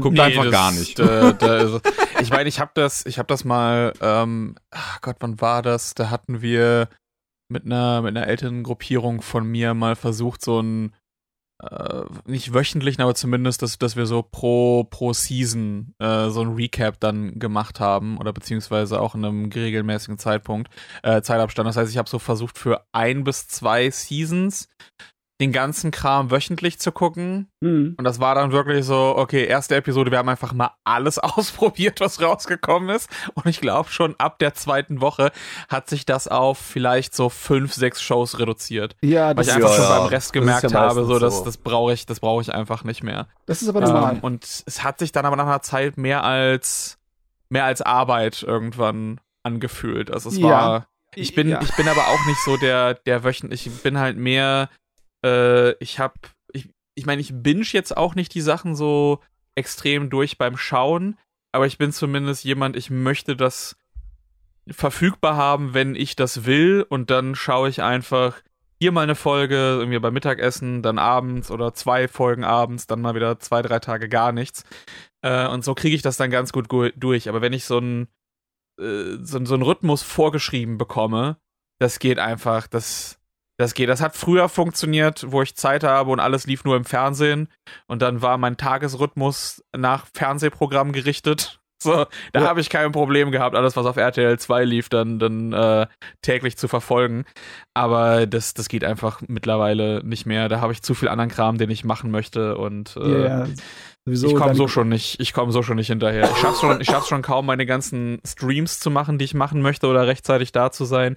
Wie soll ich es dann schaffen, irgendwie wöchentlich äh, sechs, sieben Shows oder so zu gucken? Plus noch Dinge ja, nachzuholen. man kann sich Fall. ja auf welche fokussieren, die man nur guckt. Also wo man mal einfach mal reinguckt. Ich guck auch nur, was gucke ich denn diese Season? Drei Stück? Von 80 oder so. Also, ja, bei mir sind es, glaube ich, so 18 Folgen. Also 18 Sachen, Ja, die ich gucke. Das ja, ist mal. einfach zu viel. Das ist einfach scheiße. Ich meine, Das ist hier so viel. ich meine, Spec-Ops, bei dir ist es sowieso deine Leidenschaft eher bei den Computerspielen und da ist, bist du wahrscheinlich auch froh, dass irgendwie so ein episodenhaftes Format sich nie wirklich groß durchgesetzt hast. Wenn ein Spiel rauskommt, dann hast du erstmal ein Satz Spiel, das erstmal einen Bock deiner Zeit braucht und dann fertig, ne? Deswegen bin ich, äh, ich bin bei den meisten DLC-Sachen bin ich auch raus. So, ich Ah, habe okay. dann, ich habe ein Spiel und dann äh, verbringe ich meine Zeit damit und das ist dann auch teilweise halt echt intensiv, dass ich das dann in einer Woche irgendwie meine 40, 50, 60 Stunden oder so spiele. Aber sobald ich das einmal ablege, dann fällt es mir auch sehr schwer, da wieder reinzugehen, außer es ist jetzt irgendwie so eine et Geile etwas, Erweiterung oder sowas. etwas eigenes, also wo der DLC wirklich so eine eigene separate Kampagne ist. Aber wenn das einfach nochmal, so zum Beispiel, ich habe damals, als äh, Monster Hunter World rausgekommen ist, habe ich das wirklich zwei, drei Wochen lang mit einer Freundesgruppe durchgesuchtet. Und die sind dann dabei geblieben. Wenn dann Mhm. irgendein Monster wieder geaddet wurde, dann waren die sofort drin. Und ich, und ich war dann so, jetzt nur für das eine, das eine Ding jetzt wieder rein. Und dann, und dann habe ich einfach bis Iceborne gewartet, um dann, um dann weiterzuspielen. Ich kann das, Mhm. Ich kann das auch bei, bei Spielen nicht. Das ist, ich, Ich, habe verfolge gar das nicht mal alles so gut es geht. gespielt. Ja, Ich aber war dann halt auch, da raus. Ich, hab, ich, war, ich war schon abgeschlossen im Prinzip mit dem Spiel. Ja, dann kam noch eine Ja. Überraschung. Ich meine, das ist ja genau wie mit Cyberpunk, äh, dass der nochmal Anfang, äh, äh, am 11. dieses Jahr, äh, ja, auf jeden Fall dieses die Phantom Liberty DLC rausgekommen ist, was nochmal das ganze Spiel umgekrempelt hat, was sehr gut eigentlich sogar angekommen ist. Ach Doch ja. ja. Aber du, ich habe da auch wieder Ängste, wenn ich dann wie Mickey die Anime gucken würde, ne? Ähm, ich glaube, ich habe nicht die, die Puste, ein Anime komplett durchzuschauen. Ich brauche die Pausen zwischendurch, damit ich auch wieder Lust drauf bekomme auf die nächste Episode. Ja, da hast Ja. du recht. Und aber wenn ich dann einfach rauskomme und den Anime vergesse, dann habe ich ihn vergessen. Dann komme ich da Ja, nicht ja, mehr rein. das ist Klassiker. Aber wie Speckops vorhin meinte mit dem Kumpel, ich habe mit, dem ich hab ja mit dem Kumpel momentan, ich ja Higurashi gucke, habe ich an einem Tag 15 Folgen am Stück geguckt. Ja, weißt du, das ist dann wieder so, das, das schaffe ich alleine nicht mehr. Ja, Ich schaffe es nur zu zweit. Wir haben zu zweit geguckt. Also, ah, cool, ja, noch, noch eine Folge, komm, noch eine Folge. So, aber das ist was anderes, mit einem Kumpel zu gucken. Da kann man das easy durchbinge-watchen. Das, Ja, du, aber äh, einen Kumpel zu finden, der mit dir Anime guckt, ist schon mal für mich extrem schwer. Das habe ich noch nie in meinem Leben gehabt. Ja? Ich bin Ja, froh, dass gut, ich mit Leuten übers Internet schwatzen könne, die dieses Kram gucken. ja, Ah. aber dann, das Problem ist halt, ich habe einen sehr ein, einseitigen Geschmack, was Anime angeht. Da muss man auch erstmal Leute finden, die das gerne dann gucken wollen. So, ne? Ja, also, ja, ja. Ich kann, ich kann natürlich mir ein paar Sachen locken, wie mit Mirai Nikki, Attack on Titan oder Higurashi, aber dann ist mein Petto auch schon wieder ein bisschen kleiner, was das angeht. Mm. Ach jo, schöne erste Weltprobleme. ja, Ja, aber ja. Naja. Aber stimmt, Komm. ja. ja. Wenn wir schon bei Titeln sind, bei denen es schwer ist, die zu wünschen, dann kommen wir zum letzten Netflix-Hit. Jo. Ja, es war für mich, war für mich gar nichts. Ich bin da raus. Ich bin echt kein Fan dieser 3D-animierten äh, Animationen. Okay, aber dabei angeht. ist, da, dabei finde ich, ist die 3D-Animation von Unimusha gerade besonders wirklich gut. Ja, das, also das ist nicht für mich das Problem gewesen, das 3D. Okay, äh, du hast schon einen starken Unterschied. Äh, die Figuren wirken oft sehr steif, aber dann in den Szenen, wo sie wirklich versuchen, so schauspielerisch damit umzugehen oder in den Action-Szenen, ist das so gut gemacht, dass ich sofort vergesse. Ich habe, ich teilweise hat die Serie dann umgeschaltet äh, zu handgezeichneten Szenen und ich habe es komplett nicht mitbekommen. Bis irgendwie Oh, zehn Minuten okay, später, krass. weil ich nicht mehr dran gedacht habe. Also, äh, also das fand ich nicht das Problem. Nein. Ja, Unimusha. Das ist jetzt eine Anime. Ja, kein, ist ja keine Adaption, sondern eher ein Anime-Take auf Unimusha. Mhm. Ähm, oh, weil ne, von, von, eine Spielreihe von Capcom, die es jetzt eigentlich schon länger kein neues Spiel mehr gab. Es gab mal ein Remaster, was sich dann auch nicht viel verkauft hat. Deswegen Hast es umso gespielt? weirder ist, dass sie dann dieses Spiel rausgebracht, äh, diesen Anime rausgebracht haben. Hier, Miki, hast du das gespielt? Ich muss zugeben, ich habe tatsächlich keines der Unimushas gespielt, aber wir so, haben ja okay. jemanden hier, der die gespielt hat. Aha. ja, ich habe die, ich habe die alle. Wie sind die? Ich habe die, ich habe die ganze, ich habe die ganze Reihe, auch das äh, ähm, Super Smash Bros. Spin-off, was es auf der PlayStation 2 gab, gespielt. Das Einzige, was ich nicht gespielt habe, ist das äh, Onimusha Tactics für den GBA. Das ist ein sehr seltsam, also es ist eine sehr seltsame Reihe, weil es ist irgendwie ein Smash Bros. Spin-off auf der PS2 und dann ein Final Fantasy Tactics Spin-off auf dem GBA hatte. Okay. Aber die vier Hauptteile, die sind auf jeden Fall, äh, finde ich, alle, alle super und für mich hat das Capcom einfach verhauen, das Remaster vom Timing her. Also die haben das in Japan Ende 2018 war es, glaube ich, rausgebracht, so im Boah. Dezember, so zwischen Weihnachten und Neujahr, literally zwischen den Jahren. Und bei uns kam das dann in so der ersten, zweiten Januarwoche raus, ohne irgendein Marketing, ohne irgendeine Kampagne dahinter. Du hattest kaum Artikel dazu. Das Ding ist einfach rausgeschissen worden auf allen Systemen. Und du hattest halt nur den Mhm. ersten Teil. Und es ist ja gerade bei, bei solchen HD-Remastern sind die Leute es ja eigentlich gewohnt, zumindest irgendeine Trilogie oder sowas zu bekommen. So, dass Mhm. selbst wenn du jetzt nicht irgendwie alle vier Hauptteile draus gebracht hättest, so zumindest die ersten drei. Und dann hattest du eben nur den, den einen für zwar den reduzierten Preis von, von 20 Euro und ich finde, es ist auch ein gutes Remaster, aber einen ersten Teil einer, einer solchen Reihe, bei dem gerade der erste Teil auf Resident Evil Gameplay basiert und im Gegensatz Okay. zu dem ersten Devil May Cry noch halt wirklich Tank Controls und so hatte. Das ist dann, glaube ich, auch ein bisschen schwer, das an die meisten Personen zu verkaufen. Dann fehlte auch der Content aus Genma und die Muscha der Xbox-Version. Das Ding hat sich nicht gut verkauft und dann haben sie scheinbar die, ähm, äh, die äh, Remaster von, von 2 und 3 sein gelassen. Ist halt auch mega scheiße, weil dann alle anderen Firmen vorbeigekommen sind und gesagt haben, yo, die Leute haben richtig, richtig, richtig Bock auf so einen Samurai-Scheiß. Äh, hier Neo, bam, hier Neo 2, bam, hier Ghost of Tsushima, bam, bam, bam. Mhm. Und jetzt machen sie so ein anderes ähm, äh, Fantasy, also so ein, so ein anderes Action-Spiel, was so Onimusha-mäßig, also so ein bisschen wirkt, einfach weil es äh, diese, äh, diesen his diese historische Ära, ich weiß nicht, ob es da auch Sengoku-Ära ist oder sonst was, äh, zusammen eben mit japanischem Fantasy verbindet. Aber ja, vielleicht ist der Anime, ich weiß nicht, ob das Anime-Ding einfach sowas ist, wo sie zusammen mit Devil May Cry und anderen Marken einfach das abgegeben haben, wo Netflix und die Studios irgendwie herkamen und so, wir wollen das und das von euch machen. Und wer hattet ja schon Phoenix Wright Anime und sowas. Äh, wir kaufen da ein paar Marken ab oder so.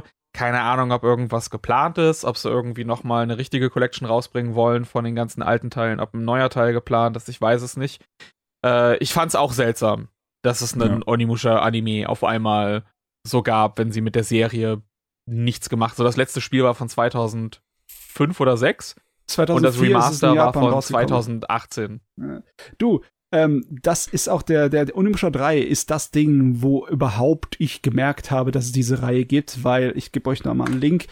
Da kam äh, eine Intro-Sequenz raus, die für die Zeit, wo das rauskam, absolut geil war. Die war auf einem Niveau, die war wirklich sehr fein. Für 2004 ist diese Animationssequenz immer noch krass. super. Ja? Die, die hat, die Produktion dieser Sequenz hat genauso lange gedauert wie die Produktion des gesamten Spiels. das ist vollkommen Das, das ist, also das ist, das ist insane, Ja. die, die Production Values von ja dem, auf, äh, von, von äh, der Sequenz. Die hatten ja extra, damit sie es auch im Westen dann populär machen, haben sie sich dann eben Jean Renault hier Ja. äh, gekrallt, um dann eben auch, oh, wir haben dann teilweise ein westliches Setting mit Paris, haben eine riesen Marketingkampagne hingelegt, ist leider ein bisschen nach hinten losgegangen. Also nicht, dass das Spiel schlecht war oder das Spiel schlecht bewertet wurde, aber es hat sich lange nicht so gut verkauft wie die vorigen beiden Teile und es hat sich vor allem nicht, nicht so gut verkauft wie andere Action-Titel von, von Capcom. Und dann haben sie es, glaube ich, mit dem vierten einfach nochmal versucht und das dann eben auch sein gelassen danach. Aber der kam halt auch zum Ende der, also der kam kurz vor der PS3 raus. Das war, das, das war wahrscheinlich so ein Ding, wo sie eher auf eine, auf, auf ein PS3-Spiel hätten warten sollen oder so. Ich weiß es nicht, keine Ahnung. Aber das war, das war sowieso schwer dann für viele Franchises, wenn du nicht gerade irgendwie God of War oder so warst, nochmal noch mal zu Ende der, der PS2-Ära da einen großen Erfolg zu feiern auf dem System. Ja, Ach ja, Trotzdem. und dann, der Anime. ja, dann, dann holen sie sich auch noch aus irgendeinem Grund Takashi Miike für den Anime als Regisseur, obwohl er auch noch keinen Anime gemacht hat eigentlich. Obwohl er eigentlich Realfilme macht und das von ziemlich viele. Ja. Viel zu viele? Ähm, So drei die Minute ungefähr. ja, während wir gerade den Podcast aufnehmen, hat er schon wieder zwei Filme gemacht. ähm, ja, wahrscheinlich. Der macht, der macht mehr Filme als ich Videos. Und das ist, es ist so seltsam. Ich, ich muss ja sagen, ähm, ich habe ja von dem Studio ähm, Sublimation, ähm, die haben ja auch schon vorher für Capcom einen Dragon's Dogma Anime gemacht. Und der war halt echt scheiße. Ähm, also den ha- hatte ich ja auch damals gesehen. Der ist wirklich nicht gut. Der hat zwar auch gutes Character Acting, so die Animation finde ich ist echt, von den menschlichen Figuren zumindest, ist echt nicht das Problem an den Dingern. Die Monster sahen halt auch scheiße aus in dem Anime. Ähm, es ist, das, das, deswegen ist es auch nur umso weirder, weil dann wurde dann irgendwann Dragon's Dogma 2 angekündigt. Jetzt haben wir wieder halt was von Sublimation, diesmal halt Onimusha. Will Capcom jetzt wieder irgendwas damit machen? Ist es halt wirklich einfach nur mal so random gedroppt, um zu gucken, wie groß das Interesse an Onimusha noch ist. Ähm, wer weiß, wer weiß. Auf jeden Fall, ich war eigentlich gespannt drauf, wirklich, muss ich sagen. Ich fand die Trailer ziemlich gut. Es gab ja dann jetzt noch diesen letzten einen Trailer mit dem Song von Maneskin, dieser äh, italienischen Alternative Rock Band, wo sich dann letzten Endes im Anime herausstellt, dass sie diesen Song einmal benutzen und zwar im Abspann von der letzten Folge, wo ich mir auch dachte, what? Es ist ein wirklich guter Song. Ich finde, der passt auch gut zu dem Anime eigentlich. Den hätten sie super benutzen können, irgendwie als Opening oder sowas, aber nee. Ähm, und die Trailer haben immer alle tolle Bilder eigentlich und ähm, ich, ich war einfach durch die Stimmung, die die ähm, äh, mir rübergebracht haben, schon gespannt auf den Anime und jetzt habe ich ihn halt gesehen, der ist halt so lala allerhöchstens. Ja, ich fand ihn ein bisschen besser als Lala, aber er ist schon im Großen und Ganzen recht typisch. Recht 0815 Samurai mit ein bisschen Fantasy, ne? Ja, wir haben halt Musashi, also Hm. Musashi Miyamoto, der halt das äh, Armgedönse da bekommt aus Unimusha, um Seelen aufzusammeln mit und dann ähm, irgendwie Rache will und losgeht, um die sich zu holen mit einer kleinen Gruppe, Nein, der die nach und nach alle sterben. Oder? War das nicht so? War der, Er hat- ich weiß, ich weiß also schon ich gar weiß nicht gar mehr. nicht. Ob die Motivationen, warum er den Kerl ausschalten will, überhaupt so genau erläutert werden. Auf jeden Fall, es ist, ist, ist eigentlich auch nicht so wichtig. Ne? Musashi geht da einfach den Bösen besiegen und fast schon. Ne? Was ich einfach schade fand, eine Verschwendung, weil die, die erste Hälfte der Serie fand ich richtig super toll. Ich fand die Charaktere toll geschrieben. Ich fand es eine schöne bunte Gruppe. Und äh, ich fand auch die Art und Weise, wie sich ähm, dem Schauspieler, den Toshihiro Mifune als Vorbild genommen haben für Miyamoto Musashi und versucht haben, so viele wie möglich von seinen Eigenkarten und Gesten und Mimiken aus den Filmen, die er drin war, reinzubringen zu dem Charakter.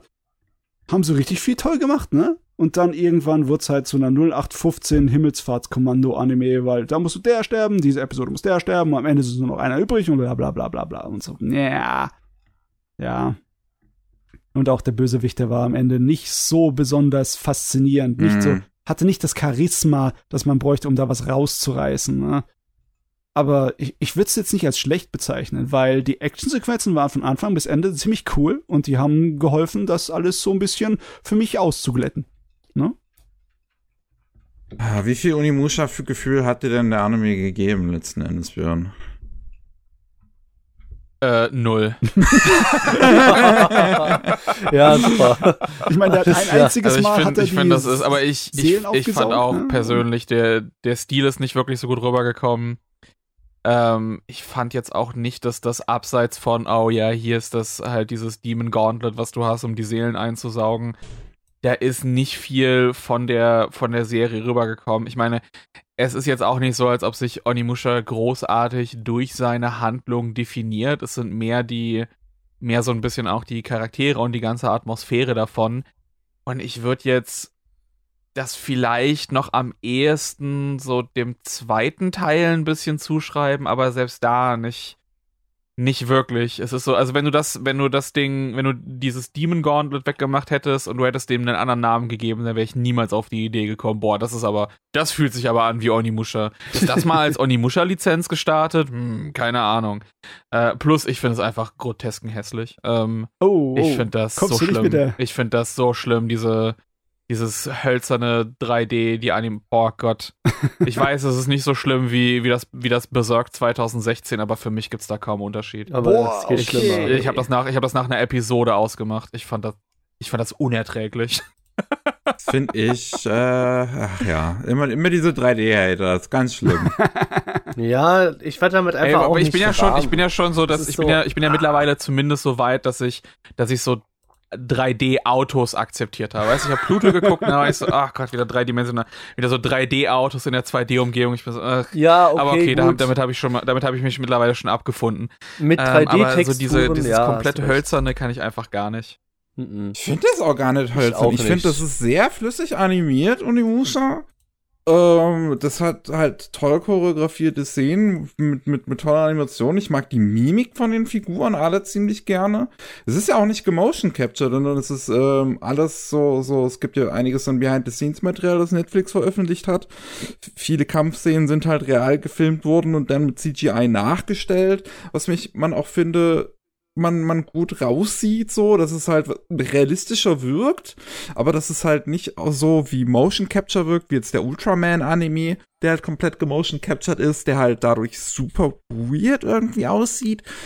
Aber hier, ich finde, gerade so, so, so im Anime-Serienbereich ist es einer der bestaussehendsten CGI-Sachen, finde ich, das Unimusha-Ding. Es ist auf jeden Fall gut. Also ja, ich würde auf jeden Fall das unterschreiben, dass das eine gut aussehende und produzierte Serie ist. Ähm, ja, ehrlich gesagt sogar, ich würde sogar die Actionsequenzen empfehlen. Ne? Die, also kann sich eigentlich nicht verstecken vor irgendwas. Brauchst du es nicht. Aber ja, ich weiß nicht, ob es notwendig ist, die ganze Serie zu gucken, weil die Story bringt einem nicht besonders viel. Ja, die Story ist halt wirklich, also es ist halt so eine so Heldenreise und dann irgendwie halt Tötungskommando und es ist, ach, keine Ahnung. Ich finde die ganzen Figuren, also ich würde auch nicht unbedingt sagen, ich, dass ich jetzt Striding im Gegensatz zu Matze gut gefunden hätte, sondern die haben halt auch alle nicht so wirklich viel zu sagen. Die sind halt alle relativ oberflächlich, was ich meine, so, sollen sie ja so ein bisschen sein im Prinzip. Also das ist ja so eine so eine oberflächliche Truppe, die ja alle nach und nach sterben sollen, aber dann weiß ich halt nicht, was ich daraus gewinnen sollte. Also weiß ich nicht, so ein ganz komisches Gefühl so beim Gucken, wo ich mir halt denke so, ja okay, die Figur ist halt jetzt gestorben, die war halt eh nicht so wichtig. Ja, das ist echt ein Problem. Ich wünschte, sie würden sich viel mehr an die sieben Samurai orientieren, als an das dreckige Dutzend, wenn es so um Himmelsfahrtskommando-Geschichten gibt. Ne?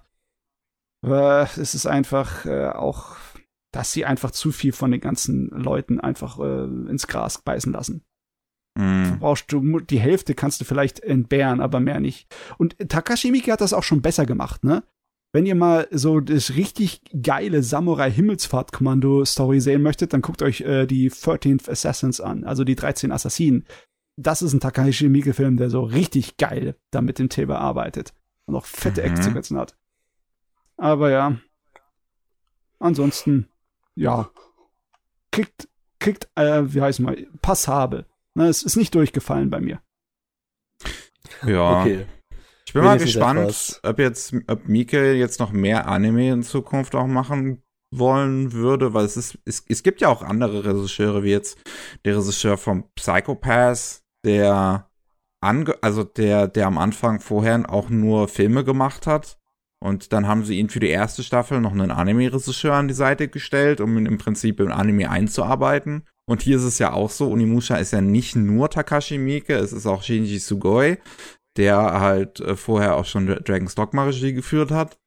Und ähm, vielleicht, vielleicht ist es dann halt auch so jemand, der dann, der dann dadurch mehr Interesse, also noch, noch gewinnt, noch mehr Anime zu machen oder so. Es wäre auf jeden Fall interessant zu sehen. Aber ansonsten ist es schon irgendwie komisch, dass der halt mal random Regie führt, einfach bei so einem Unimusha-Anime. fragt man sich, was da im Hintergrund für Gespräche stattgefunden haben, dass das passiert ist. Aber weißt du, ganz Hat er ehrlich, einfach noch so 15 Minuten in seinem, in seinem Zeitslot irgendwie frei. nochmal, nochmal schnell untergebracht. ich, schna ich schreibe euch schnell alle Notizen, die ihr braucht für die ganzen äh, acht Episoden. So.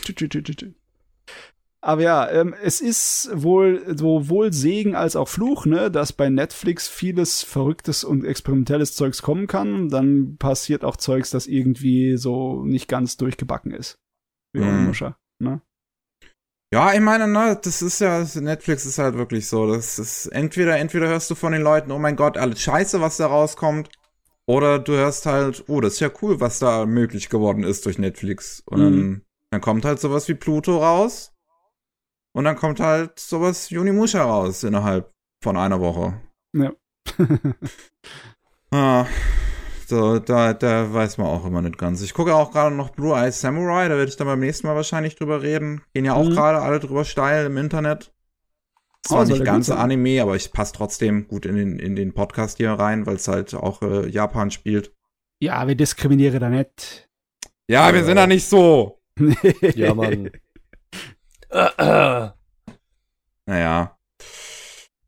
Ach Gottchen, ach Gottchen. Aber ich, ich würde sagen, für heute haben wir es geschafft. Jo. jo. Ich, vielleicht hätten wir Unimusha doch nicht als letztes aufheben sollen, um nicht auf so eine Downer zu enden.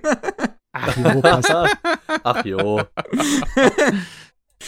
ähm, aber es, es, es, es war schön auf jeden Fall, dich mal wieder hier äh, dabei zu haben, äh, Björn, nachdem es jetzt sechs Jahre her ist. Ja, dann in, äh, wir, wir, wir sehen uns dann in, in 2029 dann. Ja. Jo. Ja. Oh, Dauert noch ein nicht. bisschen. Wir müssen das noch mal öfters Ich mein- wiederholen. Ich meine, den Podcast hier gibt's jetzt schon fast zehn Jahre. Die Chance ist groß, dass wir das 2029 auch immer noch machen. Boah, Niki ist nicht aufzuhalten. Ich Ja. auf jeden Fall nicht. Macherin. Ähm, dann vielen Dank auch fürs Zuhören an euch da draußen. Die äh, Links zu Speckobst-Sachen gibt's natürlich in ähm, den, der, der Beschreibung, auch wenn ihr wahrscheinlich mehr Leute jetzt reinhören werden, die Speckobst kennen als uns oder so. Ähm, dann Weiß ich nicht, wie groß da die Überschneidung ist von den, den Anime-Fans und meiner Zielgruppe. Dann, ähm, ja, falls ihr noch mehr von uns hören wollt, es gibt jeden Mittwoch Rolling Sushi mit News aus Japan und jeden Freitag Anime Buster mit News rund um Anime. Ansonsten hört ihr uns wieder in zwei Wochen zum letzten Anime Slam Podcast in 2023. Dann ist es ja nämlich schon wieder rum. Holy shit. Tschüss. Äh, äh, Ciao. Ciao, ciao. tschüss.